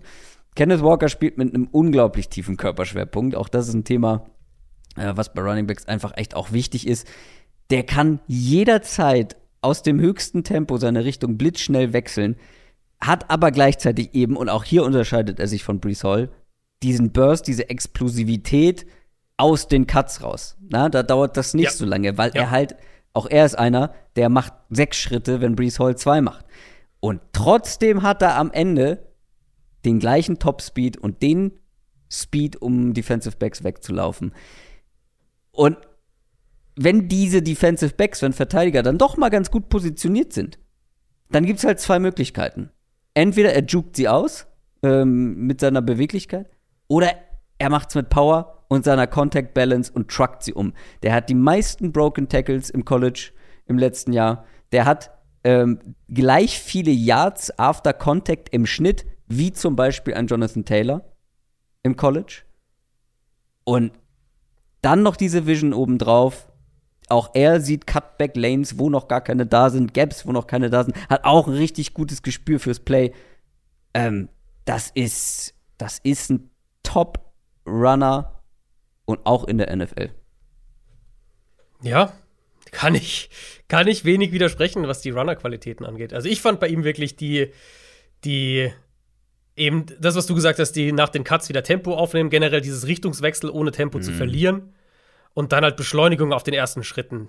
Das finde ich, das, das hat viele seiner Big Plays ausgemacht. Ähm, und davon hatte er viele. Die meisten Runs über 15 plus Yards im College gehabt letztes Jahr. Grundspeed ist super bei ihm. Und er ist halt wirklich quick, shifty für seine Größe. Plus die Beschleunigung, plus die Vision. Das ist halt das Rezept für Big Plays einfach. Und da ja. bin ich voll bei dir. Er ist der beste Runner ähm, in dieser Klasse. Ich gehe da mal so ein bisschen zum Negativen über. Ich finde, der hat ich fand tatsächlich, dass er den Ball aus dem Backfield fangen kann. Ähm, er hat es halt kaum gemacht. es ist ja. so, wenn die paar, die paar Snaps, wo ich es gesehen habe, wo er, wo er äh, und es war natürlich auch alles nur ne Dump-off, kurze ja. in die Flat aus dem Backfield, solche Sachen. Da hat er den Ball eigentlich gut gefangen, auch wenn man auch mal einen ungenauen Pass. Er hat es halt kaum gemacht. Er hat 19 Ach. Catches in seiner College-Karriere. Ich habe halt 18 aufgeschrieben, aber geschenkt. Es ja, waren wenig. Glaub, ja, ich glaube, vielleicht einer in einem Play äh, Playoff-Spiel oder, oder oh, Bowl-Game, nicht Playoff-Spiel, Bowl-Game irgendwo noch drin. Wie auch immer. Also auf jeden Fall keine 20 Catches gehabt. Ähm, und das in Kombination mit desolatem Verhalten in Pass Protection. Muss hm. man, finde ich, so sagen. Hm, äh, hm, ja. macht, setzt halt ein riesiges Fragezeichen hinter seine Rolle in der NFL, weil wenn wir halt sagen, okay, kann er alle drei Downs spielen, wenn du den Running Back irgendwie in Runde 2 nimmst, ja. erwartest du das ja. Für den, für den Moment hätte ich da noch ein paar Fragezeichen dahinter. Das heißt natürlich nicht, dass er sich da nicht entwickeln kann. Aber im Moment habe ich bei Walker habe ich wirklich den Eindruck, ohne jetzt irgendwie respektlos klingen zu wollen, entweder ist er da überhaupt nicht gut gecoacht oder er hat keinen Bock drauf. Weil was der in Protection gemacht hat, und wenn ich das mhm. vergleiche mit kleineren Backs, schmaleren Backs, wie mhm. Ford, wie Karen Williams, die da halt deutlich besser sind, dann ist es ja nicht, also es ist sicher kein physisches Problem bei, bei Kenneth Walker. Ähm, und da muss er besser werden. Weil selbst wenn wir sagen, als Receiver ne, macht er nicht viel mehr als die, die kurzen Dump-Offs und den Screen gelegentlich, okay. Aber dann muss er in Pass Protection gut sein. Und das ist ja im Moment, da ist er noch weit von weg. Das hat ihn für mich auch noch so ein bisschen äh, runtergehalten. Deswegen habe ich Walker und Hall auch recht nah noch beieinander. Rein als Runner betrachtet ist er in einem eigenen Tier in, in der Klasse. Ja. Und deswegen kann er in meinen Augen auch nur die Nummer 1 sein, weil wenn er diese negativen Punkte nicht hätte, Wildcard als Receiver, teilweise katastrophal in Pass Protection, habe ich mir auch so aufgeschrieben, ähm, dann würde ich mich nicht beschweren, wenn den ein Team in Runde 1 draftet, das wisst ihr. Äh, für mich wäre ein kompletter Back auf dem Level, ähm, würde er dahin gehören. Gehört er aber nicht. Trotzdem ist er meine Nummer 1, Kenneth Walker. Ähm, ich gucke gerade noch mal, ob ich noch irgendwas habe, was ich negativ bei mir habe, aber eigentlich hast du das alles. Ähm ja, interessanterweise, obwohl er die Athletik und die Power mitbringt, der wird niemals so ein Bulldozer, ne? Der in der Mitte einfach so eine ganze Line nach vorne schiebt, habe ich das Gefühl. Da ähm, hat er halt nicht, also er ist, er ist sehr, halt sehr schnell immer nach außen gegangen. Ja. Das war so ein bisschen ähm, Saquon Barkley hatte das im College auch extrem, dass er bei der äh. erstbesten Möglichkeit nach außen gebounced ist. Generell fand ich, gab es als Run, also aus Runner-Perspektive, die Running-Qualitäten angeht, schon einige Gemeinsamkeiten mit Saquon Barkley. Ähm, wobei der natürlich noch mal krasser war, aber ne, so ungefähr. Und wie gesagt, er scheut between the tackles so ein bisschen. Er ist halt auch nicht, also er ist nicht ganz so schwer. Ich finde, wenn du Walker siehst, dann denkst du, das ist so ein 225. Ist ja auch nicht groß, ne? 5,9 oder so? Bisschen größer, glaube ich schon. Äh, ja. aber, aber er ist halt, er ist jetzt nicht so, er hat jetzt nicht, er hat nicht Jonathan Taylor Maße. Und nee. Taylor hat halt den gleichen Speed, so mehr oder weniger. Und das, finde ich, beschreibt so ein bisschen, weil Taylor hat halt, Taylor hat eine völlig andere Power eben, auch gerade zwischen den Tackles. Und Walker ist mehr kommt wirklich mehr über die, die, diese, die Shiftiness und so ein bisschen diese Quickness, die einen dann fast schon wieder ein bisschen überrascht, wie gut die ist, aber das ist halt viel mehr auch sein Stil. Kenneth Walker ist 5'9. Ach krass, tatsächlich so klein. Hm, und trotzdem 211 Pfund. Also, daher, daher kommt auch äh, diese Contact Balance und äh, ja, die, die Power grundsätzlich. Und der, halt, wenn du so einen kompakten Frame hast, nicht riesig bist und trotzdem Muskelmasse ohne Ende. Das sieht man bei Kenneth Walker halt auf dem Feld. Und trotzdem ist er 4-3-8 schnell. Das ist, das finde ich schon wild. Und dann noch einen überragenden Weitsprung hingelegt. Also, ja, yeah, Kenneth Walker kann in meinen Augen eben nur die Nummer 1 sein. Und ja, du hast es angesprochen. Also, was für eine Rolle bekommt der? Der wird erstmal wahrscheinlich nur Early Downs machen, wo er nicht Pass blocken muss. Und dann hoffen wir mal, dass er es relativ schnell lernt. Aber dazu, ähm, ja, er hat A, nur 19 Bälle gefangen. Da kann man natürlich im College immer sagen, ja, ähm, hat man ihm einfach nur den Ball zugeworfen oder kann er es nicht. Bei der Combine machen sie ja auch diese äh, Pass-Catching-Übungen. Mhm. Und auch da war er zumindest keiner, der mir jetzt positiv aufgefallen ist, wo es so mhm. richtig äh, intuitiv alles aussah, richtig smooth alles aussah. Da sind mir andere dann eher positiv aufgefallen. Ähm, ja, und deswegen wird auch, ja. wenn einer in Runde 1 geht, wird es Brees Hall sein. Weil du bei dem halt weißt, wenn der, meine, die Bills sind ja so ein Team, was, was da mhm. gerüchteweise in Verbindung gebracht wird. Die Bucks waren es, bevor sie jetzt vor Net zurückgeholt haben. Ähm, wenn du Brees Hall draftest, weißt du halt genau, was der bei Passing Downs macht. Und das ist halt wahrscheinlich eine Route laufende Ballfang. Ähm, und die. Der, der Aspekt ist halt bei, bei Kenneth Walker einfach ein Fragezeichen in seinem, in, seinem, in seinem ganzen Profil. Und das, ja, ist halt, ist halt ein gewichtiges Fragezeichen, wenn wir auf die heutige NFL gucken. Ja, Unsere gemeinsame Nummer 1 der Running Backs für den diesjährigen Draft ist Kenneth Walker. Lass uns doch noch mal unser komplettes Ranking durchgehen. Ich mache mal von oben nach unten. Kenneth mhm. Walker auf der 1, Michigan State. Brees Hall auf der 2, Iowa State, die beiden sind für mich klar vor allen anderen. Das sind so die einzigen beiden, die ich auf jeden Fall in Runde 2 draften würde.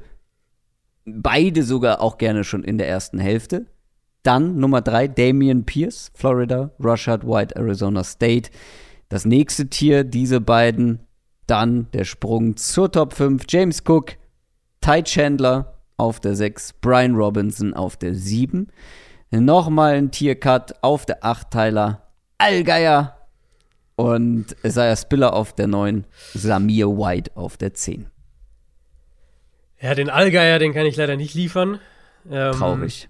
Aber der ist bei mir auch, ich, hab, ich hätte noch gern über einen weiteren Back gesprochen. Unter anderem, weil er mit Abstand den besten Namen in dieser Klasse hat. Aber weil er auch meine Nummer 11 ist. Son of a Knight. Ja, vor allem kennst du den Spitznamen von ihm. Bam. Bam Knight. Bam ja Knight. Und nicht Knight wie die Nacht, sondern wie der Ritter. Ja, genau, genau. Überragend. Sonneven. Aber warum brauchst du einen Spitznamen, wenn du Sonneven? Sonneven Knight. Ja, gut, aber Bam Knight ist schon nochmal ein Upgrade, Bam oder? Knight, ja. Namenstechnisch. Übrigens spannender Spieler. Ähm, ja, da sind wir deutlich auseinander. Ja, der ist athletisch, aber du hast hier deine, du hast zwei Leute in deiner Top 5, die keine guten athletischen Werte haben. Und ich habe einen auf der Top 11, der sehr spannend ist, ein sehr guter Smoother Runner. Aber egal. Ja, ja, ja, da, da bin ich. Äh, ich habe ich hab eher einen anderen, über den ich fast, der fast in meiner Top 10 gelandet wäre. Aber ich mache jetzt mal die Top 10. Äh, Kenneth Walker an der 1, Brees Hall an der 2. Das ist mein Top-Tier und auch beide. Bei mir ist es eine späte Zweitrunden-Grade. Ähm, das nächste Tier dann Jerome Ford, Kyron Williams, Richard White. Da reden wir dann so grob von Ende Runde 3 bis Anfang Runde 4. Ähm, und dann im nächsten Tier, ab Platz 6, geht es bei mir dann eben wirklich Richtung, oder ab dann ist alles Tag 3. Ty Chandler auf der 6, Upside Runner, Damian Pierce habe ich auf der 7, Samir White auf der 8, Brian Robinson von Alabama auf der 9 und Isaiah Spiller von Texas AM auf der 10. Das war unser Ranking für die Running Backs. Der Draft rückt immer näher bisschen weniger als einen Monat nur noch, ne? Ja, ja. Was ist die nächste Position, die, auf die wir schauen werden? Ich habe, wie ihr merkt, noch keinen einzigen Spieler aus dieser Position geguckt. Das wird alles in der kommenden Woche passieren müssen. Ja, jetzt gehen wir über zu der, ich würde sagen, in der Spitze auf jeden Fall stärksten Positionsgruppe in diesem Draft. Wir gehen zur Defensive Line. Also wir werden mhm. nächste Woche über Edge Rusher und Defensive Tackles sprechen. Da sprechen wir vor allem um einen möglichen Nummer 1 Pick und vielleicht sogar mehrere Top 10 Picks. Ja, ja super tiefe Klasse, super tief. Also ich habe äh, ich es auf Twitter schon mal so ein bisschen angedeutet. Es gibt für mich halt wirklich 10, vielleicht 12 Edge, ich jetzt nur von Edge Rushern, die ich in den ersten drei Runden draften würde und das ist halt schon das ist halt schon ein Brett und davon haben bei mir haben acht Borderline Erstrunden-Grades, also sprich bis späte, späte erste, frühe zweite Runde sind da noch zwei dabei. Ähm, ja, ja das werden, ist wirklich eine starke Gruppe. Wir werden die Rankings, ähm, was die Ausführlichkeit angeht, ein bisschen anpassen. Wir ja. haben es ja sonst immer gemacht: fünf Edge Roger, fünf Interior Defensive Linemen. Das werden wir anpassen, weil du hast es gesagt, du hättest vielleicht schon so acht mit Erstrunden-Grade. Und das gibt die Interior Defensive Line nicht her. Deswegen werden wir es so ein bisschen das Gewicht mehr äh, in Richtung Edge-Verteidiger ähm, legen und wie gesagt, das ein bisschen anpassen. Ich kann damit leben, dass wir nicht zwei Top 5 Rankings haben. Muss dieses Jahr sein. Dafür ja. wird dann, ja, es ist schon immer ein bisschen interessanter, über Spieler zu reden, wo wir wissen oder wo wir davon ausgehen, dass sie dann auch wirklich eine Rolle in der NFL haben. Ja. Und vielleicht sogar in der ersten Runde gehen. Das soll es aber für heute gewesen sein. War lang hier noch. Das waren unsere Running Backs. Feedback wie immer gerne überall da, wo es geht. Und ich bin überzeugt davon, dass es Feedback zu dieser teilweise kontroversen Folge geben wird. Und überraschend teilweise auch. Und vor allem gab es ja auch ein, zwei Namen, über die wir nicht gesprochen haben, die vielleicht der ein oder andere in der Top 10 mit dabei hat. Ich wünsche euch eine schöne Woche. Adrian, hast du noch was auf dem Herzen? Ich äh, glaube nicht. Also, wenn ihr noch sagt, wie, wie, könnt, wie konntet ihr über diesen Running Back nicht sprechen, dann packt es uns gerne in die. Ja, so äh, viele gibt es dann doch gar nicht mehr. Genau, ich, ich wollte sagen, also ich habe ich hab insgesamt habe ich 18, ja, 18 Running Backs äh, analysiert. Mhm. Hab dann schon aber noch, also Cook, James Cook war für mich ja dann noch äh, quasi in diesem äh, der Al-Jair Spiller-Tier mit drin.